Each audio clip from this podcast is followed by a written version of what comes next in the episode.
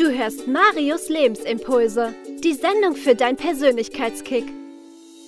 Dies ist eine Aufzeichnung der Live-Sendung von Radio Rheinwelle 92.5. Aus rechtlichen Gründen ist die Musik entfernt worden. Stattdessen hörst du an diesen Stellen einen kurzen Jingle. Ich wünsche dir viel Spaß mit Marius Lebensimpulsen. Hallo und herzlich willkommen bei einer neuen Folge Marius Lebensimpulse, die Sendung für deinen Persönlichkeitskick. Ich habe heute wieder einen Studiogast bei mir und ich freue mich, dass die Andrea Stefan hier heute bei mir ist. Hallo Andrea, schön, dass du da bist. Hallo Marius, freue mich auch, da zu sein. Wir haben heute das Thema, ups, bin ein bisschen laut. Wir haben heute das Thema das Buch des Wissens, die Akasha-Chroniken lesen und verstehen. Deswegen bist du auch heute da. Ich habe sozusagen einen Spezialisten hier zu mir eingeladen, damit wir über diese Akasha-Chroniken lesen können. Ich bin schon sehr gespannt, was das ist, was das bedeutet, was ich damit machen kann. Zwei Stunden haben wir heute viele, viele Informationen und äh, bin auch sehr gespannt, was du sonst zu berichten hast, was du aus deinem Leben zu erzählen hast. Du hast ja schon einiges erlebt. Also nochmal schön, dass du da bist. Und ich habe äh, gerade einen trockenen Hals. Ähm, vielleicht magst du ja vorab sagen, du bist Bewusstseinscoach. Was macht denn ein Bewusstseinscoach?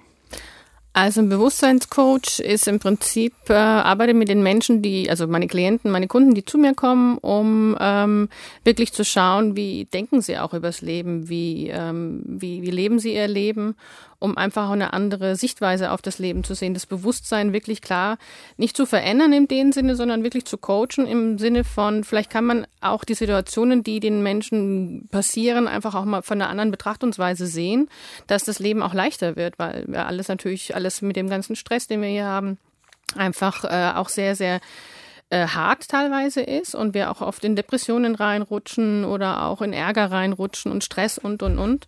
Und in dem Moment, wo man das einfach von einer anderen Betrachtungsweise sieht, das Ganze, mit einem anderen Bewusstsein kann man ganz oft viel, viel mehr Ruhe reinbringen und auch mehr Entspanntheit reinbringen. Und dadurch, ähm, ja, so helfe ich den Menschen. Und ähm, das ist so, sei mal grob gesagt, der Bewusstseinscoach, die, die Arbeit, die ich mit meinen Kunden mache. Wie sah denn dein Leben aus, bevor du Bewusstseinscoach geworden bist? Hattest du schon immer ein entspanntes Leben? nee, sonst würde ich heute nicht hier sitzen, äh, so wie ich bin. Ähm, mein Leben war immer schon sehr stressig. Meine Eltern kommen aus Jugoslawien oder Ex-Jugoslawien und sind dann schon früh hergekommen. Meine Mutter mit 16, mein Vater mit 18, haben dann hier geheiratet. Und meine komplette Familie kommt auch noch aus Ex-Jugoslawien und äh, war auch nicht so eine ganz glückliche Kindheit. Und dadurch habe ich mich schon früh, ähm, sag ich mal, wie soll ich denn sagen, selbstständig gemacht, in dem Sinne wirklich aktiv selber zu arbeiten, immer arbeiten, arbeiten, arbeiten, jedem zu beweisen, dass ich toll bin, so auf die Art. Und dann kommt man ja auch so einen Flow, man will den Eltern einiges beweisen. Und dann bin ich ähm, nach der Schule, habe ich Informatik studiert, weil ich mathematisch sehr, mathematisch, macht nichts ein kleiner Jingle mit rein. Sind in die Maustaste gekommen, genau. unbeabsichtigt. Ähm, ich habe dann Informatik studiert, weil ich eigentlich Mathematik studieren wollte. Mein Lehrer sagte dann damals, ach Andrea, mach das mal nicht in dem ganzen stressigen Alltag heutzutage mit den Kindern, das wird nicht einfacher, mach doch mal lieber Informatik. Und dann habe ich Informatik studiert in Mannheim und bin dann äh, gewechselt hier auch in die Region, war dann 15 Jahre in der IT-Branche und habe dann auch einen Burnout gehabt, weil man natürlich immer in diesem Perfektionismus, immer in diesem Strudel, Strudel, Strudel ist. Und ähm, nach dem Burnout, der hat mir dann noch nicht geholfen, ähm, mein Bewusstsein zu verändern. Und dann habe ich mir leider auch noch einen Tumor kreiert, selber kreiert sozusagen. Also der kam dann. Ich hatte einen Tumor an, an der Schläfe hier rechts und der war innerhalb von vier Wochen, war der drei Zentimeter groß. Und das war dann für mich so wirklich ein Umbruch im Leben meinen, mich auf einen anderen Weg zu machen. Ich habe dann auch gekündigt und nach 15 Jahren in der IT und habe dann gemerkt, nee, dieser ganze Stress und all das, wie wir alle in diesen Hamsterrädern einfach alle, also ich kenne wenige, also heutzutage natürlich schon mehr, aber damals einmal in diesem Hamsterrad zu stecken, immer wieder zu arbeiten, zu arbeiten, alles zu funktionieren, auch für den Materialismus sozusagen und man vergisst sich selber damit einfach. Und dieser Tumor, der hat mir mehr oder weniger wirklich gedient, ähm, mein ganzes Leben umzukrempeln. Also ich merke, du hast viel zu erzählen. Das war ja jetzt sehr kompakt, ne, sozusagen dein, ja. dein Leben in, in äh, zwei Sätzen zusammengefasst. Ja. Ähm, Du hast gesagt, du hast den Tumor kreiert. Wie kann ich mir das vorstellen? Also es war im Prinzip so, dass ich ähm, Später mit der Zeit natürlich, umso bewusster man wird, schaut man sich auch genauer an, äh, wann hat denn, wann, wann, wann äh, war die Entstehung sozusagen des Tumors, wann habe ich ihn das erste Mal gesehen, inwiefern, äh, welche ähm, Geschwindigkeit ist er größer und größer geworden und auch was ist, was, was habe ich für Gedanken auch davor gehabt. Und es war so circa ein Jahr davor, habe ich mich von meinem damaligen Mann getrennt. Also ich habe äh, 15 Jahre auch während der Zeit, in der ich ähm, in der IT gearbeitet habe, war ich verheiratet. Und es war auch alles super. Und doch war es irgendwo nicht so, dass man das Leben gelebt hat, irgendwie aus dem Herzen. Man hat einfach auch da immer noch funktioniert. Und so diese Glaubenssätze, die man einfach auch hat von einer Ehe, wie, wie, wie funktioniert eine Ehe, was macht man in der Ehe und sowas. Wir haben beide auch viel gearbeitet, wir haben beide keine Kinder bekommen und deswegen waren wir immer in diesem Trott drin, immer arbeiten, arbeiten, arbeiten.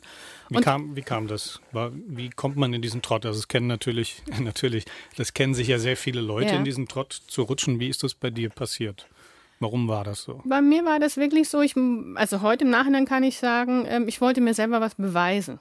Weil dadurch, dass die Kindheit einfach sehr schwer war mit meinem Vater, er war Alkoholiker und wie gesagt, Einige der Hörer wissen vielleicht auch, wie das so ist, was man da so alles, was da so alles auch passiert. Und dann habe ich mir immer so wie selber beweisen müssen und der ganzen Welt beweisen müssen, dass ich das besser kann, dass ich einfach unabhängig bin. Ich brauche niemanden auf dieser Welt. Und dann habe ich immer mehr gearbeitet, habe aber eine Lehre in mir gehabt und habe durch das viele Arbeiten das kompensiert, weil durch das viele Arbeiten kriegst du natürlich auch mehr Geld. Durch mehr Geld kannst du dir mehr leisten. Ich habe mir dann halt am Anfang hatte ich einen Clio, irgendwann mal wollte ich einen Mini, dann wollte ich einen Mini Cooper S. Ähm, man will dann immer mehr, mehr, mehr, um diese Lehre einfach aufzufüllen. Und umso mehr du arbeitest, umso höher dein Standard wird sozusagen äh, und du dich veränderst, dann willst du dir eine Wohnung kaufen. Dann haben wir uns, wie gesagt, man beide ja gut verdient dann irgendwann. Dann hat man sich eine Wohnung gekauft. Und man ist dann immer auf diesem Level immer mehr, mehr, mehr und vergisst sich auch dadurch natürlich immer mehr und weiß überhaupt nicht, warum man auf, auf dieser Welt ist. Und man kann die Lehre irgendwann, man merkt man ja auch nicht mehr auffüllen. Und da bin ich in diesen Burnout reingerutscht, wo ich gemerkt habe, es bringt mir alles gar nichts mehr. Und so jetzt im Nachhinein betrachtet, glaubst du, es gäbe, es hätte etwas gegeben, was dich davor bewahren hätte können? Oder war das ein notwendiger Weg für dich? Also heute im Nachhinein kann ich sagen, es war ein notwendiger es war alles so, wie es war, war es richtig, weil es natürlich auch Programme waren, ähm, so Muster, die einfach in einem ablaufen aus der Kindheit. Und ähm, man natürlich auch jung ist. Man stellt sich so das Leben so vor, wie ist es so in der Ehe? Und man geht zusammen mal weg am Anfang und dann macht man dies und das. Und ich glaube, man ist da so ein bisschen blind. Man ist da in diesem Alltagsflow. Und mhm. dementsprechend guckt man dann da auch nicht drauf. Und irgendwann hat mein, mein jetziger Ex-Mann angefangen, Fallschirm zu springen und habe gedacht, oh Mensch, das macht er ja super, der geht so seinen Weg, der macht das, was ihm Freude macht. Und ich habe dann gemerkt, für mich ist da einfach nichts. Ich bin froh, wenn ich am Wochenende mal Ruhe habe und einfach mal atmen kann, sozusagen. Und ähm, ja, und dann rutscht man einfach rein, weil man auch Fernsehen und man hat die Medien, man hat dann den Computer irgendwann mit nach Hause schon genommen. Das wechselt sich ja von der IT dann auch. Das heißt, man hat keinen festen Computer mehr gehabt, dann hat man einen Laptop gehabt, dann hat man die E-Mails zu Hause noch gecheckt, weil man am nächsten Tag nicht so viel tun möchte, nicht so viel arbeiten möchte. Und dann kommt es in so einen Strudel rein und dann kommt man nicht mehr raus. Und kannst du dich noch dran erinnern, was ist dann konkret passiert? Gab es einen Moment, wo du gemerkt hast, oh, so geht es nicht weiter. Ne? Du hast angesprochen Burnout. Mhm. Gab es bei dir einen, einen bestimmten Moment, wo dir klar war, da ist jetzt irgendwas nicht in Ordnung? Es ist ähm, im Prinzip so passiert, dass äh, meine Nichten und meine Neffen, die, ich hatte nur 13 Jahre Unterschied mit denen, ich bin relativ jung geblieben, so vom, vom, vom Kern her. Und die haben dann gesagt, Mensch, Tante Andi, gehst du nicht mal mit uns weg? Und dann habe ich angefangen, mit 36 wieder wegzugehen. Ähm, wir sind dann mal in die Disco gegangen, wir sind mal dahin gefahren, mal dahin gefahren. Und ich habe dann wieder gemerkt, dass ich auch aufblühe. Also ich habe wieder was gefunden. Und dann habe ich gemerkt, dass diese Ehe einfach hinten und vorne nicht mehr passt. Also es war wirklich wie, wie, als ob mir jemand die Augen geöffnet hat und dann habe ich mich auch getrennt. Und durch die Trennung, also da war der Burnout dann schon weg, ich bin wieder wieder wie so in den Lebensrhythmus reingekommen und dadurch bin ich auch wieder weggegangen und oder wieder unter Leute gegangen und auch wirklich wieder zu feiern und Freude zu haben. Und da habe ich gemerkt, irgendwas stimmt mit der Ehe nicht. Und dann habe ich mich von meinem Mann auch getrennt. Und dann ging es eigentlich los, da habe ich mir dann auch diesen Tumor kre äh, kreiert, weil ich Schuldgefühle hatte, dass ich ihm das Herz gebrochen habe und und und. Ja, und ähm, hatte sehr viel, viele Gedanken einfach auch nicht mehr leben zu wollen, weil ich gewusst habe, der eine Weg, der passt nicht mehr, aber der alte Weg passt auch nicht, der neue Weg, der sieht, den sehe ich noch gar nicht. Und es war einfach, man ist da so in einem Strudel drin und da kam dann der Tumor auch. Ich bin sehr gespannt, was du gleich über den Tumor noch erzählst, mhm. ne, wie du ihn dir kreiert hast und was das genau bedeutet. Heute haben wir das Thema das Buch des Wissens, die Akasha-Chroniken lesen und verstehen. Und wenn du Lust hast, kannst du eine E-Mail schreiben, direkt hier in das Studio. Falls du eine Frage hast oder eine Anmerkung, dann schick einfach eine E-Mail an radio.marius-schäfer.de, radio.marius-schäfer.de oder schick eine WhatsApp, Sprachnachricht, Textnachricht an die 0170 65 64 165. 0170 65 64 165.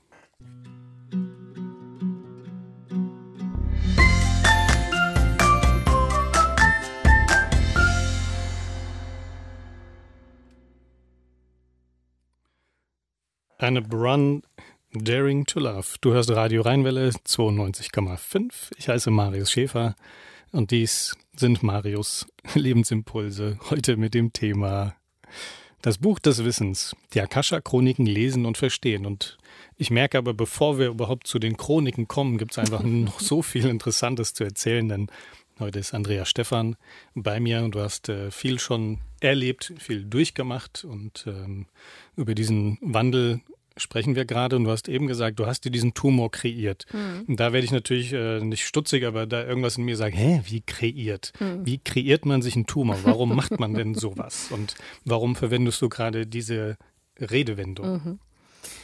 Ja, weil es im Prinzip schon so war, dass ich ähm, ähm, rückblickend, man kann ja viel den Sinn des Lebens oder die, die, die, die Bedeutung, den Sinn einer Situation, eine Krankheit, die zu einem kommt, kann man sehr oft erst hinterher sehen. Also ich denke, da gibt es wirklich viele Menschen, die wir auch alle kennen, die gemerkt haben, als der Tod von dem und dem zum Beispiel gewesen ist, von der Tochter oder als ich den und den Krebs hatte oder als ich den schweren Verkehrsunfall hatte, hat sich mein Leben verändert. Und ähm, ich glaube, ich war schon in diesem Trott drin, durch dieses ständige Arbeiten, Arbeiten, Arbeiten, wirklich 15 Jahre.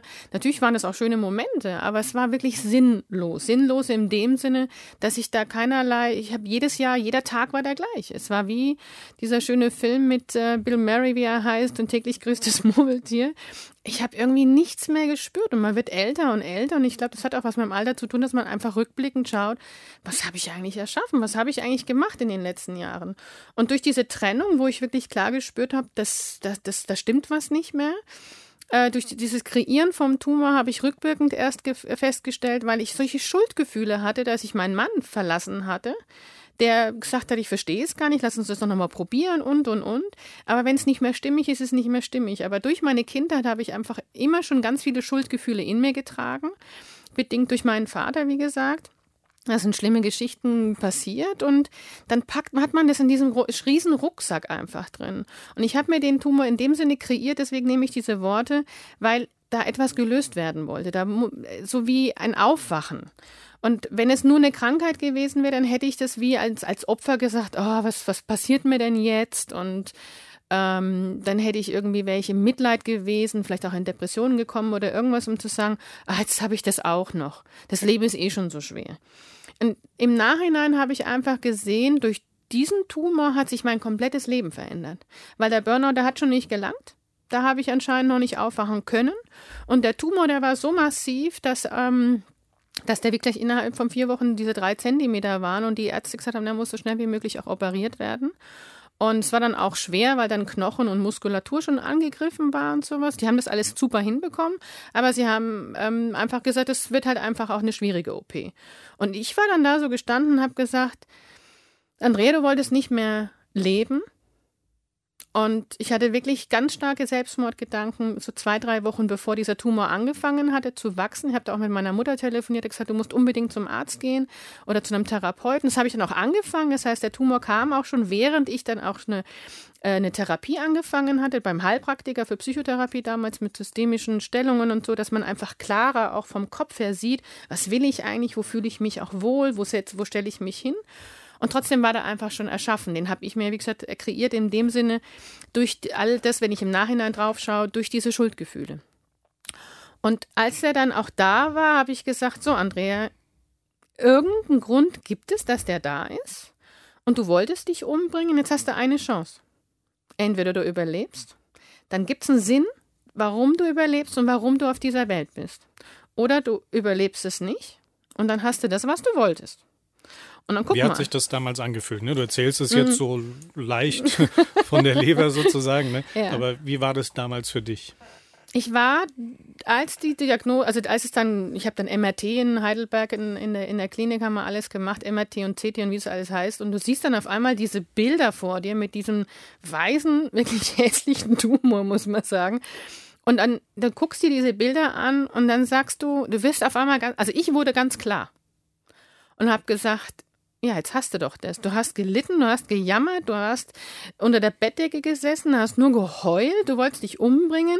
Jetzt hast du das doch. Also ich bin da schon sehr klar gewesen, in dem Sinne zu sagen, also dumm möchte ich jetzt nicht sagen, weil man ist in dem Moment, ist man glaube ich nicht mehr dumm, weil man erkennt dann schon, Moment einmal, wie hast du die letzten Monate gelebt? Und das war für mich so klar, dass dieser Tumor gekommen ist, um mich aufzuwecken. Deswegen kann ich auch heute sagen, kreieren. Ne? Oder, wenn ich das jetzt richtig verstanden habe, kam der, um dich umzubringen. Aufwecken oder umbringen? Weil du, also, um nochmal auf dieses Kreieren ja. zurückzukommen. Ja. Ähm, du hast ja wahrscheinlich nicht gesagt, so jetzt erschaffe ich mir einen Tumor. Nein.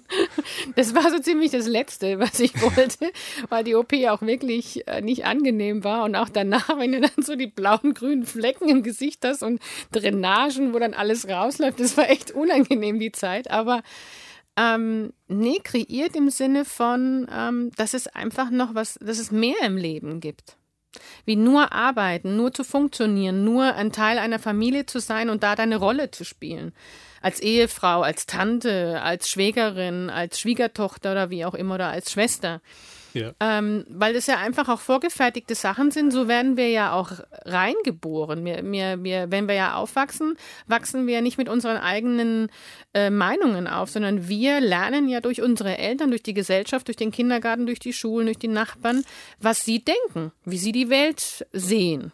Und so wachsen wir ja auch auf und nehmen diese Meinungen auch auf. Aber niemand sagt ja mal, geh doch mal irgendwo hin nach, keine Ahnung, Tibet oder nach Amerika oder nach Südamerika, um dir dein eigenes Bild über das Leben zu machen. Was ist das Leben überhaupt? oder auch neutral erzogen zu werden, dass du immer die Freiheit hast, eine eigene Meinung dir auch bilden zu können. Und das habe ich, da war ich komplett in diesem, sage ich jetzt mal, Rhythmus komplett mit drin.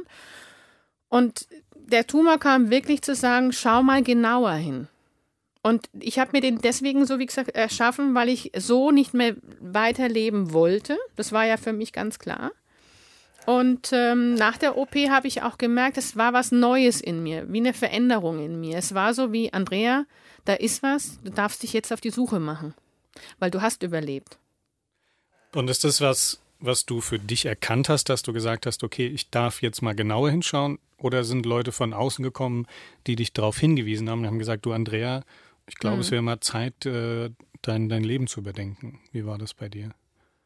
Dadurch, dass ich ja mit diesen ersten Gedanken des, des ähm, sag ich mal, mich selber umbringen zu wollen, meine Mutter ja angerufen hat und sagt, Mama, mit mir stimmt was nicht, weil diese Gedanken hatte ich noch nie. Und es ist wirklich so massiv, dass ich diese Schuldgefühle einfach nicht mehr ertrage. Bevor ich die weiter ertrage, bringe ich mich lieber um. Und dann hat sie geweint und ich habe dann natürlich auch geweint. Und dann hat sie gesagt, Andrea, du gehst jetzt, wie gesagt, zu der Therapie. Und dann dadurch, dass ich ja schon angefangen hatte, vier, fünf Wochen, bis dann die OP ja auch war oder alles zusammengekommen ist, dann hat diese Therapeutin mir natürlich auch durchaus Fragen gestellt. Und äh, durch diese Fragen kommst du natürlich immer, immer klarer auch dahin zu sagen, okay, was willst du eigentlich im Leben? Also es war jetzt nicht unbedingt nur, dass es aus mir selber herausgekommen ist, schon auch durch die Therapeutin. Und wie ich dann auch im Krankenhaus war und ich auf einmal diesen, diesen Impuls hatte, okay, es muss mehr geben im Leben, es muss einen Sinn geben, irgendwas gibt es, kam dann auch noch meine Mutter witzigerweise mit einer CD und sagt, ich habe hier von irgendjemandem bla bla bla eine CD bekommen. Die CD war von Robert Betz und die, diese CD hieß Die Zeit heilt keine Wunden. Und ich habe diese CD angehört, ich glaube 15 Mal allein im Krankenhaus. Ich habe Rotz und Wasser geheult und ich habe gemerkt, hoppala, da ist ganz schön viel noch in mir, was mich anscheinend, was ich total vergessen hatte, also wirklich auch verdrängt hatte. Aber so, ein, aber so eine Erklärung einfach, jetzt weiß ich wenigstens, warum ich so ticke, wie ich ticke im Hier und Jetzt, also heute, an diesem Tag dass das einfach alles normal ist, durch den Hass auf meinen Vater, durch all das, was da geschehen ist, dass ich genau zu dem geworden bin, der ich heute bin, durch diese Geschichten. Und das hat mir so die Augen geöffnet, durch dieses immer wieder anhören und immer wieder anhören, aber es war jetzt keiner von außen, dass ich sagen würde, ein Freund ist gekommen, der sehr bewusst ist, Mensch, Andrea, guck da nochmal genauer hin, sondern es war wirklich wie sowas in mir, nee, es muss noch mehr geben. Es gibt irgendwas, gibt es. Und jetzt machst du dich einfach mal auf die Suche so. Einfach, ne? Ja. Einfach. Wie war das denn damals für dich, als du dich dann auf die Suche gemacht hast? Also wie ging es weiter? Ne? Also wie lange hat es äh, gedauert mit dem mhm. Tumor, bis das wieder verheilt war? Also ungefähr? es ging relativ schnell, der ist ja raus operiert worden und dann hat es noch drei, vier Wochen gedauert, sozusagen bis die ganzen Schwellungen und alles weg waren.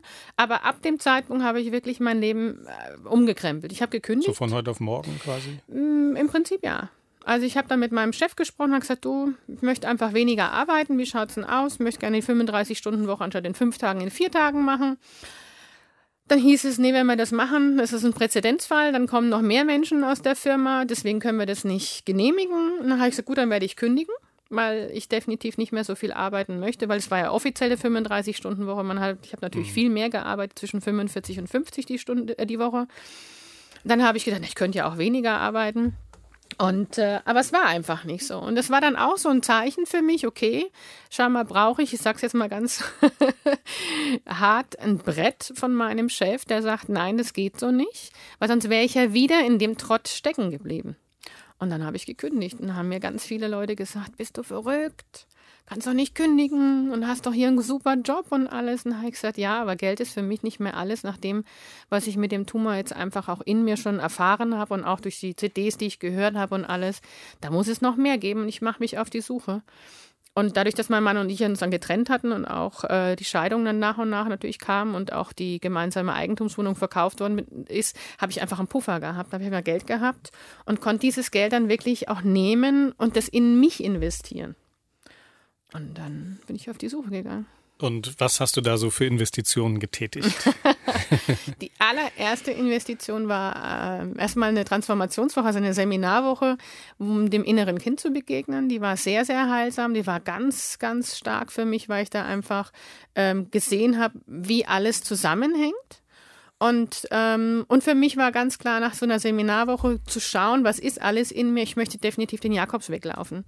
Und es war für mich klar, dass ich 2012 habe ich gesagt, ich werde, nachdem ich gekündigt habe und nachdem ich aus der Firma raus bin, werde ich den Jakobsweg laufen und ich werde ihn komplett laufen am Stück und ich werde dieses Geld investieren und werde einfach nur laufen, laufen, laufen und vielleicht finde ich das auf dem Weg, ähm, was ich suche. Und magst du verraten, was du gesucht hast und was du gefunden hast? Ich habe. Wenn sich das so zusammenfassen lässt. Ja, ist witzigerweise, ich bin wirklich äh, losgezogen. Ab Pamplona bin ich erst losgelaufen und wollte eigentlich meine Kindheit hinter mir lassen. Weil die in meinen Augen ja auch wirklich sehr, sehr schrecklich war. Also nicht nur in meinen Augen, aber die war einfach schrecklich. Und ähm, ich wollte mich so wie loslaufen davon. Dann haben viele im Nachhinein gesagt, ach Andrea, du läufst ja nur davon. Und ich habe gesagt, nee, ich laufe diesen Jakobsweg wirklich mit der Intention, die Sachen loszulassen, die Kindheit abzuschließen und ein neues Leben zu beginnen. Und dann habe ich so ein bisschen, ich bin jetzt nicht gläubig in dem Sinne, dass ich an eine Religion glaube, an Gott, aber ich weiß, dass es da einfach damals schon eine Energie gibt, was, also was Allliebe für mich einfach ist, auch schon, kann man auch Gott nennen. Und dann habe ich gesagt, lieber Gott, Du wirst mir dabei helfen, meine Kindheit ähm, so wie aufzuarbeiten und loszulassen. Und das Witzige war, ich bin den ersten Tag losgelaufen und jeden Tag kam eine positive Erinnerung an meinen Vater. Und ich war dann irgendwann nach drei Wochen, war ich stinksauer. Da habe ich gesagt, lieber Gott, es kann ja wohl nicht angehen. Ich wollte das alles hinter mir lassen. Jetzt zeigst du mir hier lauter positive Erinnerungen von Blutwurst zum Beispiel, die es dort gab. Die haben wir früher als Kinder, wie gesagt, wir kommen ja aus Jugoslawien, selber gemacht. Das heißt, es wurde dann geschlachtet, dann haben wir selber Blutwurst gemacht. Die wurde dann im, im, im Ofen aufgebacken. Und allein der Geruch und dieser Geschmack, das gibt es in Deutschland einfach nicht. Und das habe ich dann auf dem Jakobsweg nach drei Wochen, hat dann jemand das gegessen neben mir. Und ich probiere das und alle sagen, i, das kannst du nicht essen. Und ich rieche das und sage, gib mir das. Ich möchte es essen.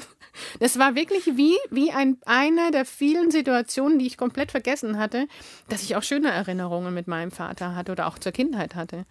Und so kam eins zum anderen und in den ganzen sechs Wochen habe ich wirklich jeden Tag mindestens eine positive Erinnerung gehabt und habe dann nach den sechs Wochen gesagt, nee, ich habe sie nicht hinter mir gelassen, sondern ich sehe sie jetzt mit einem anderen Auge. Noch nicht komplett durch natürlich, also ich habe immer noch einen Hass auf meinen Vater gehabt und und und, aber es war einfach so dieser erste Schritt schon mal zu sagen, es ist nicht alles so schlimm gewesen, wie du es in Erinnerung hattest und es war einfach auch viel Freude, die dir dann hochgekommen ist in den sechs Wochen. Was hat sich dadurch für dich verändert in deinem Leben? Das Spannende war, dass ich in den sechs Wochen sehr viel, ja, du läufst ja viel, du kannst dich natürlich ablenken mit vielen Menschen, die dann, triffst ja auf dem Jakobsweg relativ viele Menschen und man kommt dann auch in, die Gespräche und man kann natürlich in die Gespräche gehen, man kann aber auch ganz klar sagen, nee, ich mache so wie ein Schweige, äh, Jakobsweg oder einfach weniger sprechen. Und so habe ich das auch gemacht. Das heißt, ich bin jetzt nicht jedes Mal irgendwie abends auf Achse gegangen und mich hier mit den ganzen Pilgern getroffen. Ich habe das Ganze wirklich für eine Reise nach innen für mich auch gesehen. Und ähm, die Veränderung war für mich wirklich zu sagen, nee, ich möchte nicht mehr in die IT, ich möchte nicht mehr in die Wirtschaft zurück, ich möchte nicht mehr diese Hamsterräder drehen und irgendwie in Perfektionismus leben und hier noch Projekt und hier ein Projekt weil ich mich dann wieder vergesse. Und ich habe da gemerkt, nach dem Jakobsweg, ich möchte einen ganz neuen Weg gehen. Einen neuen Weg, wie man auch natürlich Geld verdient, aber mit Freude. Mit, mit, einem, mit einem anderen Weg einfach. Und dann ähm, kam die Idee, dass ich vielleicht Therapeutin werde, weil das Witzige war, dass mich auf dem Jakobsweg mindestens drei Leute angesprochen haben. Was machst denn du beruflich? Und ich gesagt, im Augenblick mache ich gar nichts. Ich war in der IT. Aber ich habe jetzt gedacht, du bist Therapeutin, weil mit dir kann man so toll sprechen. Ja, und irgendwie kam dann nach dem Jakobsweg so diese Idee, warum machst du nicht einfach eine Therapeutenausbildung? Und was da alles so passiert ist, hören wir nach dem nächsten Lied von Deva Primal und Mieten Awakening.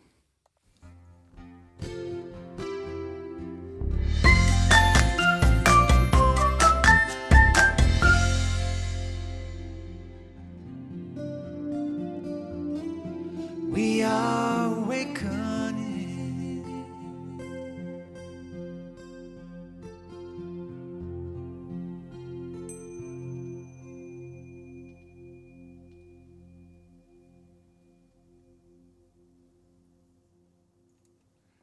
Awakening, Deva Primal und Mieten.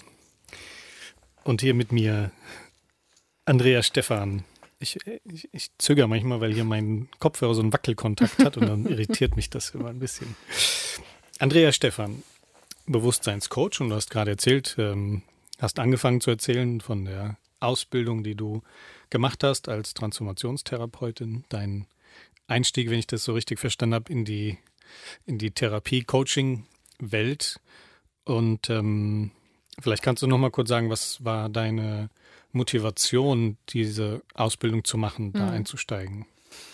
Ursprünglich war die Motivation, ähm, wirklich therapeutisch äh, zu arbeiten, weil das Witzige war, ich war ja, wie gesagt, 15 Jahre in der IT-Branche und unter anderem da auch im Helpdesk. Das heißt, da immer wieder Leute als erstes anrufen und sagen, Frau Stefan, ich habe da ein Problem, mein Computer, der stimmt, der, da stimmt was nicht und und und. Und ich habe die dann immer total beruhigt. Das heißt, alles in Ordnung, jetzt schauen wir erstmal. Und ich habe wirklich scheinbar, das habe ich damals nicht gesehen, eine gewisse Qualität gehabt, die Leute da abzuholen, wo sie stehen und erstmal zu beruhigen und zu sagen, ah, ist natürlich logisch, dass sie erstmal stinkig sind jetzt auf den Computer. Ich schicke ihnen gleich mal einen Azubi oder ich bin dann auch mal hingegangen oder so. Aber es war wichtig, die erstmal abzuholen. Und viele haben gesagt, als ich gekündigt hatte, Frau Stefan, wenn Sie gehen, da fehlt uns ja jemand, der einfach mal mitfühlend ist, der uns versteht, dass wir ein Problem damit haben, weil die anderen, die Männer, die sind ja immer so und so und so. Also sind wir ja, du machst da was falsch. Und sie waren immer so nett, das wird ein kleines Fehl Fehler sein irgendwo, da gucken wir doch mal. Und, ähm, und wie ich den Jakobsweg, wie gesagt, gelaufen bin, und ich gemerkt habe, dass dann einfach viele mir teilweise zugehört haben oder auch ich ein guter Zuhörer war und teilweise auch Lösungen auf einmal da hatte. Dann einfach gesagt, guck doch mal da, durch die, durch die CDs, die ich auch so gehört hatte und alles und auch die Seminare, die ich bis dahin auch schon besucht hatte, war das klar, irgendwas ist da in mir. Und die Motivation ursprünglich war dann Therapeutin zu werden und so dann wieder, wieder Geld zu verdienen. Hinterher habe ich gesehen, dass ich die Ausbildung primär für mich selber gemacht habe und wirklich meine Kindheit aufzuräumen. Aber natürlich bin ich auch dadurch zur Therapeutin geworden, weil umso mehr du natürlich in dir aufräumst, in deiner Kindheit aufräumst, dich selber klärst, umso eher kannst du auch Menschen helfen, natürlich. Und magst du noch ein bisschen verraten, was es denn in deiner Kindheit aufzuräumen gab? Das Spannende war, also mein Vater war Alkoholiker, der hat ähm, immer wieder meine Mutter und uns geschlagen und äh, war immer auf Montage. Wenn er freitags kam, war immer so ein bisschen dieses, ähm, du wusstest nicht, weil er halt auch cholerisch war, was, was kommt da jetzt? Ist er betrunken? Kommt er wieder betrunken? Schlägt er und so wieder? Wir waren immer so in einer Hab-Acht-Stellung und ähm, als ich fünf war, ähm, das war natürlich alles auch vergessen. Das kam dann alles erst durch diese Ausbildung, weil man dann natürlich zurückgeht und diese Sachen, die natürlich tief im Unterbewusstsein stecken und einfach auch gedeckelt sind, weil man da gar nicht mehr hingucken möchte. Ich habe auch keinerlei Erinnerungen, hatte ich an die Kindheit bis dato. Also irgendwelche Nachbarn, Jungen, Kinder, Fra Mädchen, mit denen man gespielt hat. Es war alles weg. Und man denkt sich dann schon so mit 37, 38, warum habe ich eigentlich keine Erinnerungen an die Kindheit? Na, die war halt so schrecklich, hast du verdrängt.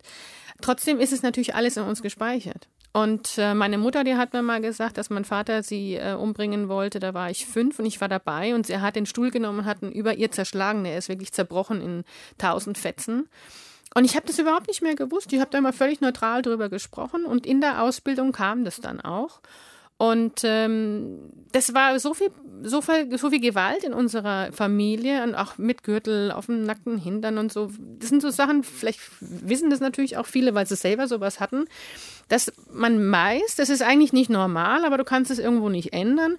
Und da entstehen natürlich auch Programme, wo du dich selber verurteilst dafür, warum habe ich nicht Stopp gesagt, warum habe ich nicht Nein gesagt, warum bin ich nicht abgehauen und, und, und. Und diese Themen, weil ich schon auch eine gewisse Kraft in mir hatte, hatte ich immer so in mir, dass ich dann mit elf Jahren meiner Mutter gesagt habe, wir machen das jetzt nochmal. Und du hast es jetzt schon zweimal versucht, ihn zu verlassen, aber diesmal stehe ich hinter dir und ich helfe dir. Wir schaffen das. Und dann hat sie ihn rausgeworfen und ähm, hat dann angerufen, noch mal ein paar Wochen später, hat gesagt, äh, das will er alles nicht. Und jugoslawische Mentalität heißt natürlich auch, anders wie die Deutschen. Also die haben ja auch wirklich diese Gewalt, die sie ja auch in sich dann teilweise tragen, ähm, die, die bringen sie dann auch raus. Und dann sagt er zu meiner Mutter am Telefon irgendwas. Und ich habe gemerkt an dem Blick von meiner Mutter, ich war ihr gegenüber gesessen, während sie mit ihm telefoniert, wie gesagt, ich war elf, dass sie kippt. Und ich kannte den Blick des Kippens. Weil wenn sie jetzt kippt, dann kommt er wieder und dann geht diese Hölle weiter. Und dann habe ich ihr den Hörer aus der Hand genommen, habe gesagt, jetzt, jetzt rede ich mit ihm. Und hat gesagt, lass uns jetzt endlich in Ruhe, du tyrannisierst uns nur, wir sind nicht glücklich und, und, und. Und dann sagt er am Telefon zu mir, ich bringe euch alle um. Und dann habe gesagt, dann probier's, aber dann ist unser Leben wenigstens vorbei. Und dann haben wir diesen ganzen, haben wir das Ganze wenigstens nicht mehr. Und da bin ich eigentlich die Erwachsene gewesen. Und seitdem war es immer so, dass ich sehr, sehr erwachsen auch war. Und das kam dann noch zwei, drei Monate später, hat er dann auch wirklich versucht, mich umzubringen. Er kam dem Auto auf mich zu. All das war, also hat mich dann an so eine Wand gedrängt auch. Und ich war, es war wirklich kurz vor knapp, was heißt umgebracht, aber es war schon so dieses, er ist direkt auf mich zugefahren. Ich bin dann auf die Seite gesprungen auch und dann hat er mich an die Wand gedrängt. Das sind heute Bilder, die wieder gekommen sind, die waren komplett weg. Und in dieser Ausbildung, wo es dann also auch darum ging, Vergebungsarbeit, Vergebungsarbeit für alle Bereiche aus deinem Leben, weil ich immer gesagt habe, ich hasse meinen Vater und das ist auch in Ordnung so. Nach der Zeit äh, habe ich mir das dann auch selbst erlaubt. Da kam das dann wieder so hoch, so langsam erst mit dem Stuhl, das, diese ganzen anderen Situationen, die da waren. Und irgendwann sagt meine Mutter zu mir, weil es eine Szene gab durch die Ausbildung, wo ich sie was gefragt habe, dann sagt sie, ja, weißt du das nicht mehr? Dann sage ich, was weiß ich nicht mehr.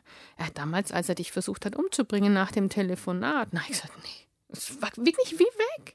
Und es war dann so spannend für mich, was wir alles in uns tragen, um wirklich auch in den Überlebensmodus auch zu kommen, natürlich. Und, äh, und dann habe ich in der Ausbildung immer mehr natürlich Vergebungen machen können. Und trotzdem war das einfach so ein Riesenpaket, dass ich mich immer wieder auch selbst verurteilt habe, dass ich nicht schnell genug vergebe, dass ich nicht gut genug vergebe. Weil alle anderen, die waren in der Ausbildung natürlich schon fertig so mit ihren paar Sachen, weiß ich nicht. Oder vielleicht haben sie sich auch nur erdacht, weiß ich nicht. Aber für mich war es wirklich schwierig und habe dann auch natürlich von meinen Kolleginnen teilweise auch gesagt bekommen, Mensch, Andrea, du musst mal richtig vergeben, du machst es noch nicht richtig, noch nicht gut genug so. Und dann war ich schon wieder im alten Muster von der Kindheit, ich bin nicht richtig so, wie ich bin und ich mache alles nicht gut genug. Und dann war das schon so ein Kreislauf, auch in der Ausbildung. Und da habe ich sehr viel erkannt in der Ausbildung, dahingehend, dass ich gemerkt habe, nee, man räumt nicht vom Kopf auf. Und ich kann mir die Geschichten noch so oft angucken und ich kann vom Kopf her oder mit Worten sagen, ich vergebe dir. Aber wenn man nicht vom Herzen vergibt, dann geht, da löst sich nichts. Da, Und wie macht man das? Also wie hast du da für dich den Weg gefunden, dann vom Herzen zu vergeben, nach dem, was dir da passiert ist? Das kam dann wirklich mit der Ausbildung der Akasha-Chronik. Also ich habe die Ausbildung abgeschlossen, die, die Transformationsausbildung, habe dort wirklich viel innere Kindarbeit gemacht, habe sehr viel gelernt, mich selber zu lieben das war eigentlich der Fokus. Dieses eine Jahr war für mich bahnbrechend im Sinne von wirklich zu mir selbst zu vergeben. Weil in dem Moment bist du ja selber mit dir auch im Kontakt und noch nicht den anderen um mich herum. Also meiner Mutter zum Beispiel zu vergeben, dass sie das auch zugelassen hat. Weil ist man ja auch im Kind irgendwo. Man denkt ja auch als Kind ganz anders.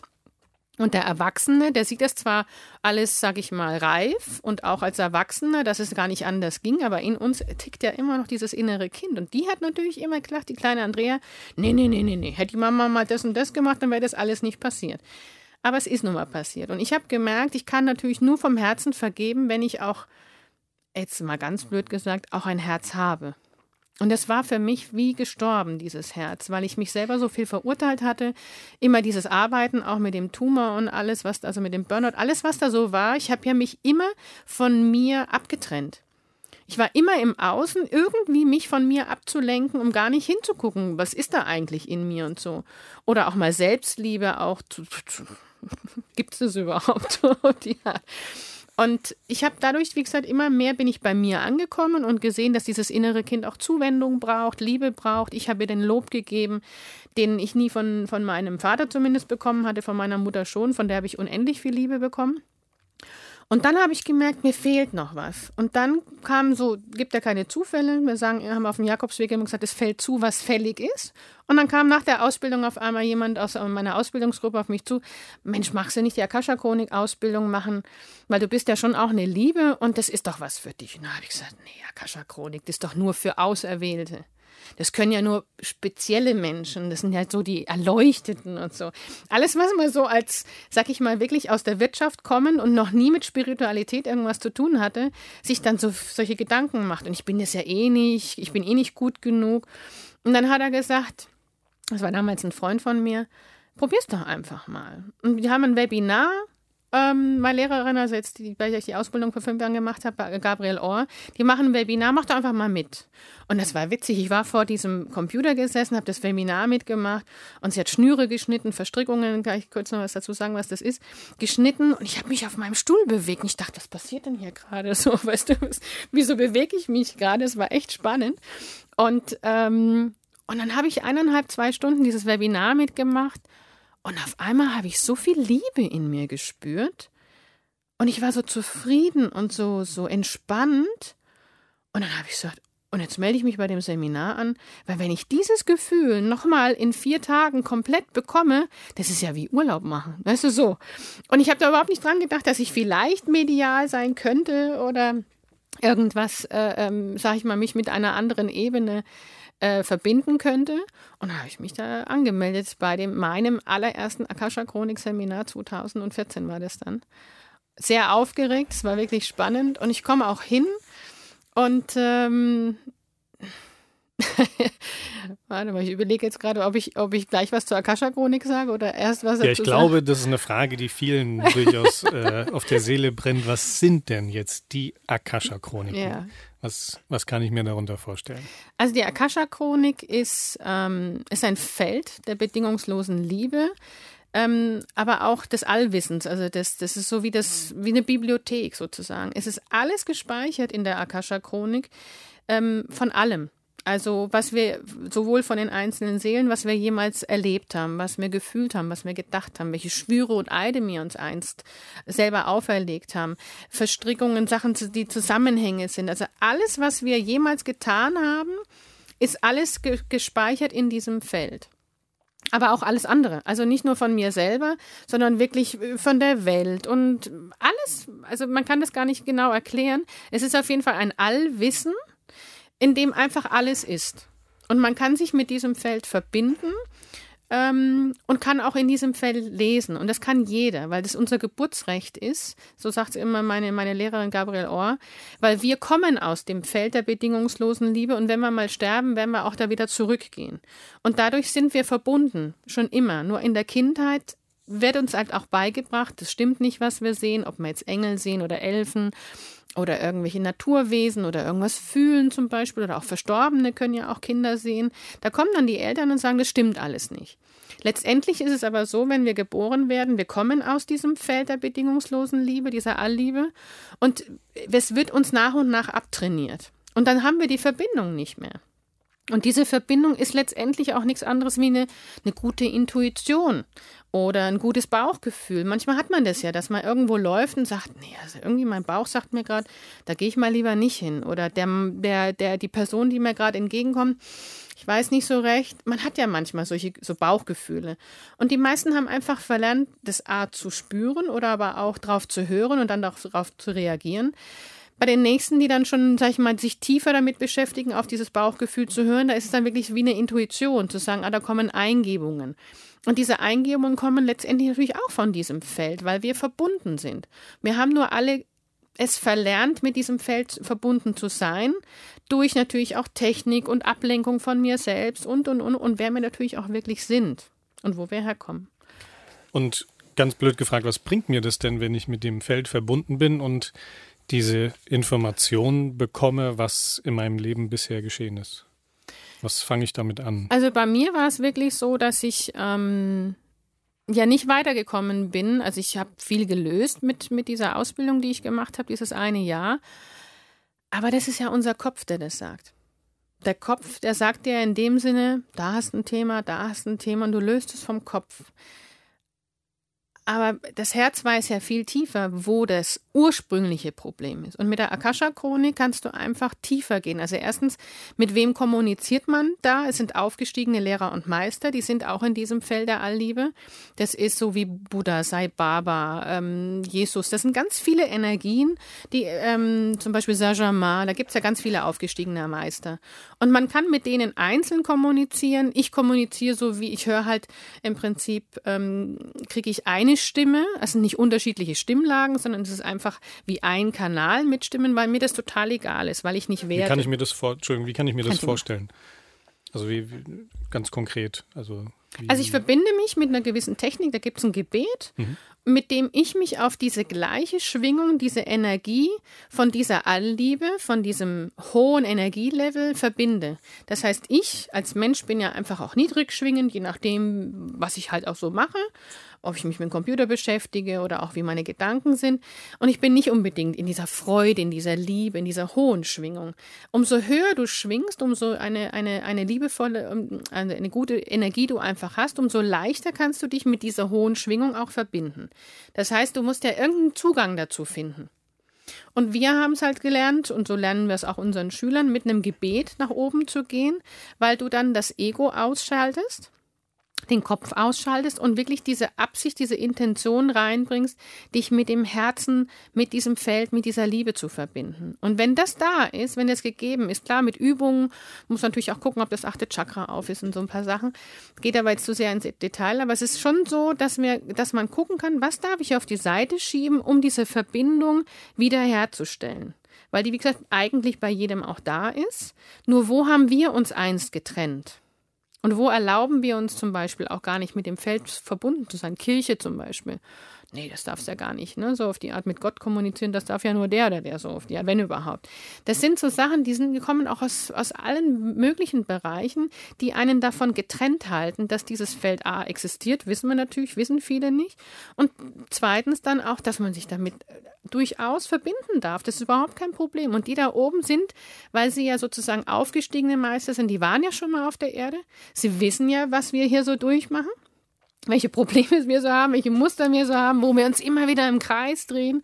Und die sind für uns da, um uns zu helfen aber sie bestrafen uns nicht. Oder wie ja viele sagen, ah Gott, das macht, Gott macht dies und das mit uns und bestraft uns. Das ist alles Quatsch, weil wir wollen ja was lernen auf unserem Weg. Und deswegen habe ich auch gesagt, ich habe mir den Tumor selbst erschaffen, weil ich was lernen wollte, weil ich was eine Veränderung wollte.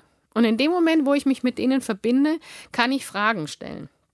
Und diese Fragen werden dann auch beantwortet, aber ich frage dann eben nach Ursachen. Wo kommt denn jetzt zum Beispiel dieser Tumor her? Warum habe ich mir den selbst oder warum kam der?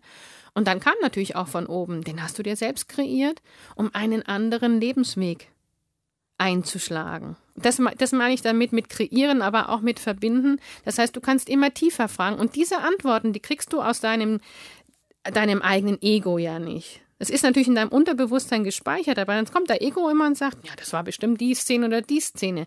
Aber ganz, ganz tief ist es eigentlich was ganz anderes.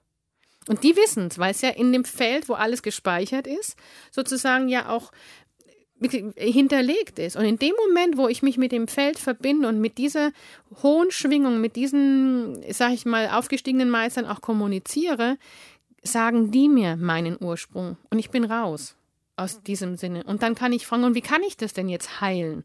Was darf ich denn da tun? Was ist denn da überhaupt passiert? Und dann hole ich das aus dem Unterbewusstsein immer mehr ins Bewusstsein und dann kann das auch gelöst werden und, und auch heilen.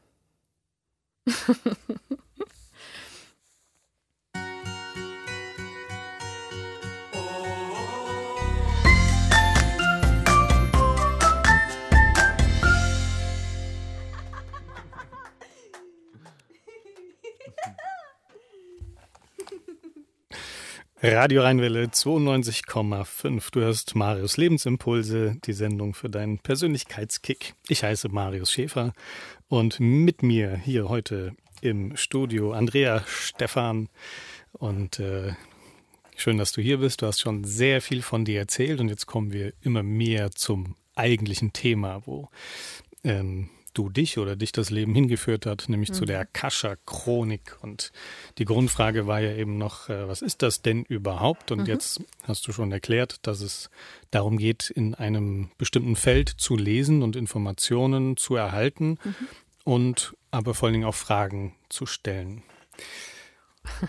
ähm, und meine Grundfrage ist dann natürlich, äh, ich habe es vorhin auch schon gefragt, ja, was, was habe ich denn davon? Wie mhm. hilft mir das denn? Mhm. Wie, wie kann ich mir das vorstellen? Kann ich mich jetzt sozusagen, wenn es mir mal nicht so gut geht, dann setze ich mich hin und sage, okay, dann, dann lese ich mal in dieser Chronik und mhm. dann ist alles wieder gut. ja, das wäre natürlich schön, dann wäre man jetzt auch ich weiß nicht, das würden es, glaube ich, viel mehr Menschen auch machen. Es wird natürlich auch äh, so immer bekannter. Ähm, man merkt es schon. Und äh, die Leute, die zum Beispiel zu mir kommen oder auch zu meinen Kolleginnen und Kollegen, die das auch schon gelernt haben und auch können und die auch ähm, in der Akasha-Chronik lesen können, ich habe oft, wir kriegen ganz oft Kunden, wo einfach viele nicht mehr weiterkommen. Ich will jetzt nicht sagen äh, bei Doktoren, aber manche kommen durchaus mit Krankheiten. Manche waren bei Psychologen, äh, sind äh, verstrickt mit, äh, mit den Eltern, sind immer wieder in dieser Falle, in diesem gleichen Rhythmus. Immer wieder passiert ihnen das Gleiche, dass immer wieder der gleiche Mann, Typ, äh, Typ Mann zum Beispiel kommt bei einer Frau. Oder dass äh, man nicht in die Balance, in die Ruhe kommt, in die Entspannung kommt, dass man immer genervt ist von irgendwas, egal was es ist. Und die meisten Menschen, die zu uns Akasha Chronik Lesern kommen, die haben schon vorher viel versucht und sind aber nicht weitergekommen. Das heißt, die waren beim Psychologen, die haben keine Ahnung, wie viele Jahre hinter sich oder wie viele Sitzungen hinter sich, aber es hat sich nie was verändert. Ich habe eine Freundin von mir, die war ganz, war, war jahrelang bei dem Psychologen und sagt sie, weißt du, das hat mich total geärgert, weil man spricht immer eine Stunde lang über das, was in der Kindheit war, bewusst. Du sprichst ja als Klient, als, als Patient oder Klient über das, was da war und du erzählst es eine Stunde lang, der andere hört dir zu, nach einer Stunde kommt dieser Cut, ah, jetzt ist die Stunde vorbei, jetzt kannst du aus der Tür gehen. Du holst alle Emotionen nach oben, die hängen alle so in der Luft und du weißt in dem Moment ja gar nicht damit umzugehen. Was mache ich denn damit überhaupt? Und dann das nächste Mal ist es die gleiche Sitzung wieder und und und. Und die wirklich viele Kunden versuchen einfach vieles warum sie nicht in den Frieden kommen, zum Beispiel mit ihrem Sohn, der hat sich mal getrennt vor 15 Jahren und hat keinen Kontakt mehr und sowas. Und die kommen einfach nicht weiter. Und die möchten dann einfach in der Akasha-Chronik gelesen bekommen, was ist denn der tiefere Grund? Warum ist denn da so eine Spaltung zwischen Sohn und, und Vater zum Beispiel? Und der Vater, der trauert total und sagt, ich habe keinen Kontakt mehr mit meinem Sohn. Ich versuche es immer wieder, den aufzubauen, aber es passiert nichts. Wo willst du da hingehen? Da kannst du zum normalen Therapeuten gehen und sagen, na, da musst du entspannter werden und damit einfach umgehen lernen und, und, und. Aber das ist ja sein tiefer Herzenswunsch, ist ja eigentlich wieder Kontakt mit seinem Sohn aufzunehmen. Und das sind zum Beispiel solche Sachen. Oder auch bei mir war es zum Beispiel so, ich hatte eine Nahrungsmittelunverträglichkeit. 90 Prozent der Nahrung konnte ich nicht vertragen. Und ich habe mein, vor fünf Jahren meine, einer meiner ersten Akasha-Chronik-Lesungen, die ich bekommen hatte, war dann was ist denn der, der tiefere Ursprung davon? Warum, warum habe ich denn eine Nahrungsmittelunverträglichkeit? Weil keiner konnte mir helfen. Es hieß dann Histaminunverträglichkeit und Laktoseunverträglichkeit und das und das und das. Und egal, was ich gegessen habe, es ist hinten wieder rausgekommen, auf Deutsch gesagt. Und das war einfach, es hat mich geärgert. Niemand konnte mir helfen. Ich konnte nur noch das streichen von meinem Plan und das streichen von meinem Plan. Und dann hatte ich die Lesung und dann haben wir da einfach tiefer geschaut. Und dann ging das ganz, ganz tief in ein früheres Leben wo ich ähm, mein Vater in dem Leben und auch mein Großvater mir sehr Gewalt, also nicht sexueller Gewalt, aber äh, so Gewalt zugefügt, und körperliche Gewalt und die haben mich wirklich gefoltert in diesem Leben. Und ich bin da auch total in Resonanz gegangen, weil meine Seele, die weiß ja von dem früheren Leben, was da in mir auch noch gespeichert ist, was ich mitgebracht habe, auch in dieses Leben. Ich habe mir natürlich auch parallel dazu auch wieder den gleichen Vater so wie ausgesucht, wenn man das schon so weiß, wie man wie das funktioniert, damit ich an diese Erinnerung von dem früheren Leben auch nochmal andocken kann, anknüpfen kann, dass da in mir, in meiner Seele was geheilt werden möchte, was noch ganz tief ein Wunden in mir ist. Und dann ging es eben darum, okay, was ist da alles passiert? Es wurde dann alles so von oben auch durchgegeben durch die meine Leserin. Und was ist auch in mir also selbst entstanden? Wie habe ich über mich selber gedacht? Ich bin nicht lebenswert, ich möchte lieber sterben, ich möchte die Gefühle nicht mehr fühlen, weil das so äh, hart war, diese Gewaltübergriffe, äh, dass ich gesagt habe, ich möchte das nicht mehr fühlen. Von Angst, das passiert wieder, von den Schmerzen, habe ich mich von all meinen Fühlen, Gefühlen getrennt, die aber natürlich zu meinem Menschsein dazugehören. Weil ich mich aber getrennt habe, war es so, dass die wie, wie in meinen Darm rumgeschwirrt sind. Und immer wenn ich was gegessen habe, hat der Darm gesagt, nee, ich bin schon beschäftigt, raus damit. Und das war dann wirklich, also das kann man nicht so richtig gut erklären, aber also man kann schon, in dem Moment habe ich immer, wenn ich gesagt habe, ich möchte nicht mehr fühlen, war das so, dass die Gefühle im, einfach im Darm rum, rum, äh, ähm, wie sagt man denn, rumgeschwirrt sind. Und, ähm, und das war einfach, kam von oben als Information so durch. Na, habe ich gesagt, ja, stimmt. Auch in der Ausbildung von der Transformationstherapie habe ich immer gedacht, ich fühle die Angst aber ich habe sie nie gefühlt. Ich habe mir überlegt im Kopf, wie fühlt sich denn die Angst an? Ah, die müsste sich so anfühlen, wie eine Enge hier oben. Wie fühlt sich denn die Wut an? Ah, die fühlt sich so im Bauch an, wie so ein Vulkan. Aber ich habe mir das immer gedacht. Wie fühlt sich dieses Gefühl vielleicht an, weil ich so getrennt war von meinen Gefühlen und der Darm, der musste das Ganze einfach verarbeiten. Und dann habe ich von oben ein Gebet durchgegeben bekommen von der Leserin, dass ich dann das immer lesen musste, dass ich wieder Ja zu meinen Gefühlen sage, egal zu welchen, zu Angst, zu Wut, zu Traurigkeit, aber auch zu Freude und zu all, allem Möglichen, zu allen Gefühlen. Also es ist auch teilweise heute noch, dass wenn Freude kommt, merke ich manchmal, oh, kann ich ja gar nicht damit umgehen. Manchmal. Es ist wirklich ganz komisch, wo du dich wirklich so abgetrennt hast und wo einfach es dran ist, dass da eine Heilung geschieht. Und dann haben wir da Heilungsarbeit auch reingebracht, von oben Informationen bekommen, wie die Heilung stattfindet. Durch die Gebete, dann auch energetische Schnüre trennen, Schwüre, Eide zurückgenommen. Das wurde dann alles so durchgegeben. Das habe ich gemacht. Und es hat keine zwei Wochen gedauert. Dann hatte ich anstatt 90 Prozent Nahrungsmittelunverträglichkeit nur noch 10 Prozent. Und das sind schon Sachen, wo man, und auch die, die, äh, zum Beispiel der eine Klient, den ich hatte, der einfach Kontakt wieder zu seinem Sohn wollte. Dann fragt man oben und sagt, Mensch, was ist denn da die tiefere Ursache? Warum haben die denn keinen Kontakt? Was darf er über seinen Sohn wissen? Was ist zum Beispiel auch so, jede Seele hat ein eigenes Buch des Lebens, aber es gibt auch ein globales Buch für alles. Das heißt, ich dürfte zum Beispiel jetzt nicht in der Akasha-Chronik über dich, Marius, was fragen. Du dürftest nicht oder du könntest nicht? Ich darf nicht. Ich könnte Wie und dann sagen die da oben, nee, nee, nee, nee, nee. Ich darf fragen, was darf ich denn über dich wissen als ich als Seele? Und dann sagen sie mir vielleicht, wie lichtvoll du bist, was du, ne, also einfach auch positive Sachen, weil dieses Feld einfach pure Liebe auch ist. Und du hast die Begegnung mit ihm zum Beispiel, wie wir uns kennengelernt haben, aus dem und dem Grund, dass sie vielleicht mir auch sagen, wo die, die tiefere Bedeutung darin ist, dass wir uns beide zum Beispiel kennengelernt haben. Aber es ist niemals so, dass sie sagen, ja, das war damals in der Kindheit, ist ihm das passiert oder das passiert. Das ist einfach Privatsphäre und das dürfen wir auch gar nicht fragen. Und wenn wir es fragen, dann kommt von oben so, nee, nee, nee, nee, nee. und wenn ich jetzt sagen würde, doch darfst du ruhig? Dann, also wenn du sagen würdest, darfst du ruhig, dann bist du im, im Prinzip ja wirklich, dann gibst du mir die Freigabe. Und dann ist es eh nochmal ganz anders. Dann kommst du ja zu mir und sagst, Mensch, Andrea, Mensch, Andrea, kannst du mal bitte in meiner Akasha-Chronik lesen? Und dann öffne ich ganz speziell deine Akasha-Chronik und dann ich, spreche ich auch mit deinen Lehrern und Meistern, die teilweise natürlich auch ähnlich sind.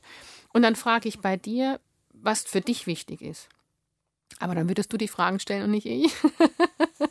Könntest du das machen, meine ja. Chronik lesen? Ja, wenn du mir die, wenn du mir die Frage, also jetzt natürlich nicht, ähm, aber prinzipiell kann, kann jeder, der, ähm, der zu mir sozusagen also in die Praxis kommt oder auch zu den Kollegen kommt, der kommt einfach mit Fragen, die stellen sich zwei, drei Fragen zum Beispiel, die ihnen total wichtig sind und dann tun wir als Leser, wir öffnen die Chronik und fragen dann die Fragen, die zum Beispiel du mitbringen würdest ähm, zum Beispiel, was ist mein nächster Schritt auf meinem Weg? Ist auch solche Banalitäten kann man fragen, weil es für dich im Moment einfach vielleicht gerade wichtig ist.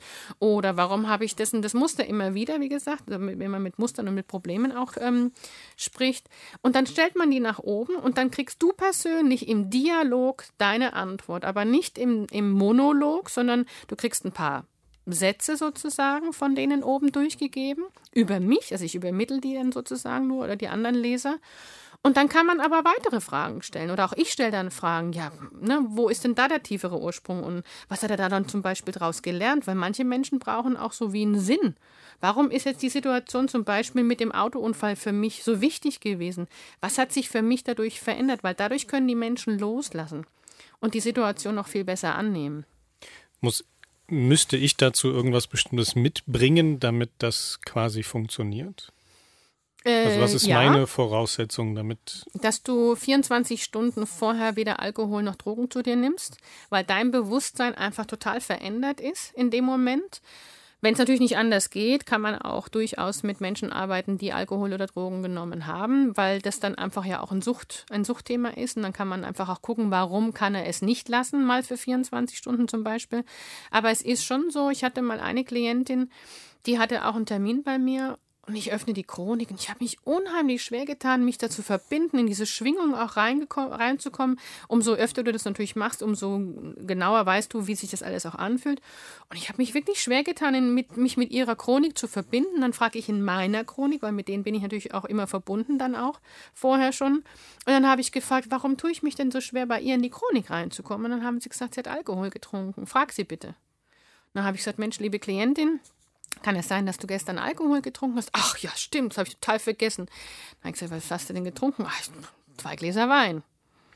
Und dann habe ich oben gefragt, darf ich weitermachen? Kann ich weitermachen? Weil sie natürlich auch dann nicht in dem klaren, reinen Bewusstsein ist, weil Alkohol und Drogen natürlich unser Bewusstsein ja auch verändern. Das wissen wir ja auch alle. Und dann bist du nicht so offen, dass diese Schwingungen auch wieder in deine Zellen auch reinkommen können und durch natürlich auch diese Transformation und diese Verwandlung auch geschehen kann. Aber es ist die einzige Voraussetzung. Und wenn ich mich jetzt dafür interessiere und ich ähm, gehe zu jemandem wie, äh, wie zu dir, der dann in meiner Chronik liest, wie kann ich für mich denn dann ähm, auf Nummer sicher gehen, dass da auch wirklich quasi aus meiner Chronik gelesen wird und jetzt nicht irgendwie jemand falsch abgebogen ist und eigentlich in einer anderen Chronik liest. Das klären die da oben schon. Also wir hatten, solche Fragen hatten wir auch in der Ausbildung. Das war ganz witzig, weil es gibt natürlich zum Beispiel einen Andrea Stefan, gibt es ja in Deutschland, weiß ich nicht wie oft. Und wie ist denn jetzt genau, also von der Akasha-Chronik nochmal zurückzukommen, was ist das eigentlich? Ist wie eine große Bibliothek. Da sind zig Bücher drin, das ist dann pro Seele sozusagen. Und wenn ich jetzt hochkomme und sage Marius Schäfer, dann kann es natürlich sein, dass da zehn Stück sind, aber die wissen ja, weil das ja du bist. Und die wissen ja da oben sowieso alles, sie sind ja mit uns, wer du bist. Und dann kann ich auch die falsche Chronik gar nicht öffnen. Also die öffnen ja sozusagen für mich dein Buch des Lebens. Und die kennen dich durchaus sehr gut. Oder jeden, jeden auf dieser Welt. Und dadurch wird da schon die richtige kommen. Also nicht nur wird schon, sondern ich habe das noch nie gehabt und ich habe wirklich schon viele Lesungen gehabt. Und auch mit Gabriel Ohr, meine Lehrerin, haben wir natürlich auch darüber gesprochen. Die sagt, ist natürlich, es gibt sogar, sie hat mal eine Geschichte erzählt, das fand ich ganz witzig, von einem Prominenten aus Amerika. Gabriel Ohr kommt ja aus Amerika und der wollte seinen Namen nicht nennen. Und dann hat sie gesagt, ich kann keine Chronik öffnen, wenn ich den Namen nicht habe, weil es so ein Ritual einfach ist, wie du nach oben kommst. Und dann hat sie oben gefragt und dann hat die Akasha-Chronik von ihr gesagt, ist kein Problem, das können wir schon machen. Dann hat sie das Ritual gemacht, wie sie halt die Chronik von dem anderen gegenüber öffnet. Und wie sie dann drin war, haben sie ihr den Namen durchgegeben und hat gesagt, okay, jetzt kann ich dich ja auch direkt ansprechen. Weil es ist ja klar, weil die wissen es ja. Ich als Leserin weiß es natürlich nicht und ist total egal. Aber sie da oben wissen ja, um was es geht und wer da auch als Seele vor dir sitzt und welche Probleme der hat. Und da ging es nicht um den Namen, sondern es ging um die Probleme, die gelöst werden dürfen oder angeschaut werden dürfen. Ne? Jetzt ist ja so, dass du eben schon sehr erfahren bist und ja auch äh, mehrere Ausbildungen in dem Bereich gemacht hast. Und wie kann ich jetzt aber als Interessierter, ähm, wie soll ich sagen, da auf Nummer sicher gehen, dass, dass da nicht die Person gegenüber irgendwie Unfug macht? Also ich kriege da ja, ne, also wenn ich diese Informationen bekomme, mhm. was kann ich als Klient tun, um um da auf Nummer sicher zu gehen, dass ich da auch wirklich das bekomme, was für mich gedacht ist? Das ist eine gute Frage, die hat mir noch keiner gestellt. also es ist schon so, muss ich sagen, ähm, ich würde zu einem, erstens zu einem Erfahrenen gehen oder auch über Mund-zu-Mund-Propaganda einfach, wenn jemand sozusagen mir vorgestellt wird. Also bei mir war es auch so, ich habe mal Werbung gemacht und es ist natürlich auch wirklich ein Bereich, der sehr schwierig ist. Traue ich dem, traue ich dem nicht. Und äh, am Anfang habe ich auch mit Freunden angefangen, dann auch mit Menschen, die sich freiwillig zur Verfügung gestellt haben. Und es kommt natürlich auch Sachen durch, die ich als, als, als Andrea natürlich gar nicht wissen kann. Da kommen wirklich von, von Situationen, von Bildern, die da durchkommen, von Worten, die da durchkommen, von Gefühlen, die da durchkommen. Und du gibst immer alles weiter. Je nachdem, welchen Kanal du auch gerade offen hast, gibst du das weiter. Und du merkst relativ schnell als Gegenüber, wenn du in Resonanz mit etwas gehst. Das heißt, wenn du, wenn du spürst in deinem Herzen, da geht was auf oder es fließen Tränen, weil da einfach eine Rührung kommt, weil da sich was löst in dir. Und dann merkst du schon, es geht um dich. Wenn du natürlich merkst, da ist komplett irgendwie ein Widerstand oder wie soll ich Ihnen sagen, weil die da oben kennen dich ja und die sprechen mit den Worten, die dein Herz treffen, dass du geheilt wirst, dass bei dir sozusagen sich was löst, dass du was loslassen kannst. Und die machen das dann schon so richtig. Ich habe schon Lesungen gehabt, die wirklich sehr knallhart waren. Der hat derjenige ja das genau gebraucht. Und ich so, oh Gott, wie sprecht ihr denn heute? Na, wieso, wieso ist denn das so, so, so hart? Und manchmal sind die so gefühlvoll, ganz liebevoll. Und dann sprechen sie eher so ein Singsang, weil der Gegenüber das einfach auch braucht. Aber ich kann jetzt nicht sagen, dass es wie ein Zertifikat oder irgendwas gibt. Ich glaube, du musst dich wirklich auch auf den Bauch ein bisschen ver ver vertrauen, aber auch gucken, wer hat mir diesen Kontakt weiterempfohlen, wie zufrieden war der da, wie oft war er da zum Beispiel schon. Und äh, ich, es ist wirklich eine Vertrauenssache. Zwischenfrage. Hättest du vor zehn Jahren gedacht, dass du mal so redest wie heute? Nee, nee auf gar keinen Fall. Vor zehn Jahren war ich noch voll in der IT da habe ich noch nicht immer gewusst, dass es irgendwelche Felder gibt. Das ist Spiritualität war für mich immer nur die Kirche, dass es Engel gibt oder sowas. Also ich sehe selber keine Engel. Ich bin wirklich mit dem, aber das sind ja verschiedene Medien, die einfach mit verschiedenen Kanälen sich einfach mit diesem Feld der bedingungslosen Liebe verbinden können. Aber ich bin einfach, sage ich jetzt mal, so kein Engeltyp. Ich bin halt durch die IT eher eher auch bodenständig und ich hole die Information natürlich mit der Liebe äh, runter auch und ich gebe diese Liebe auch weiter. Aber ja, ich, ich also heute, wenn mein Ex-Mann, ich treffe mich ab und zu mit meinem Ex-Mann, dann guckt er mich immer mit großen Augen an und sagt, also du hast dich ja echt entwickelt und heute sprichst du über Verstorbene und über Gott und über Liebe und was weiß ich was alles. Das hätte er nie gedacht. Und ich hätte es natürlich auch nie gedacht. Und ich habe noch einige Fragen in petto, doch mhm. jetzt ist erstmal wieder Zeit für ein bisschen Musik. Vorhin habe ich vergessen zu erwähnen, was ich denn für Musik gespielt hatte. Das war Adel Tawil mit Zuhause und Janine und André Davies Follow Your Bliss. Und jetzt habe ich noch ein wunder wunderschönes Lied, äh, überhaupt noch fast sogar eins meiner Lieblingslieder von Gregor Meil. Du bist das Licht. Mhm, schön.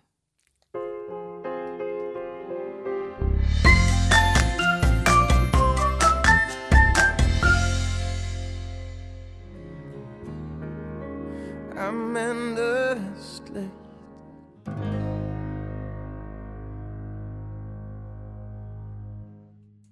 Ja, manchmal sehen wir es nicht, das Ende äh, am Tunnel des Licht. Nein, manchmal sehen wir einfach unser eigenes Licht nicht. Mhm. Und ähm, so ist es ja auch Andrea ergangen. Du hast es erzählt, dass du da ausgebrannt warst, dass du in dem Hamsterrad warst, dass du funktioniert hast. Äh, du hast ein bisschen von deiner Kindheit erzählt, dass du da sehr viel Gewalt erlebt hast und das äh, sind natürlich entsprechend dunkle Zeiten. Umso schöner auch zu sehen, ne, wie du jetzt hier sitzt und strahlst und was du berichtest. Und wir hatten eben während dem Lied auch eine schöne Unterhaltung.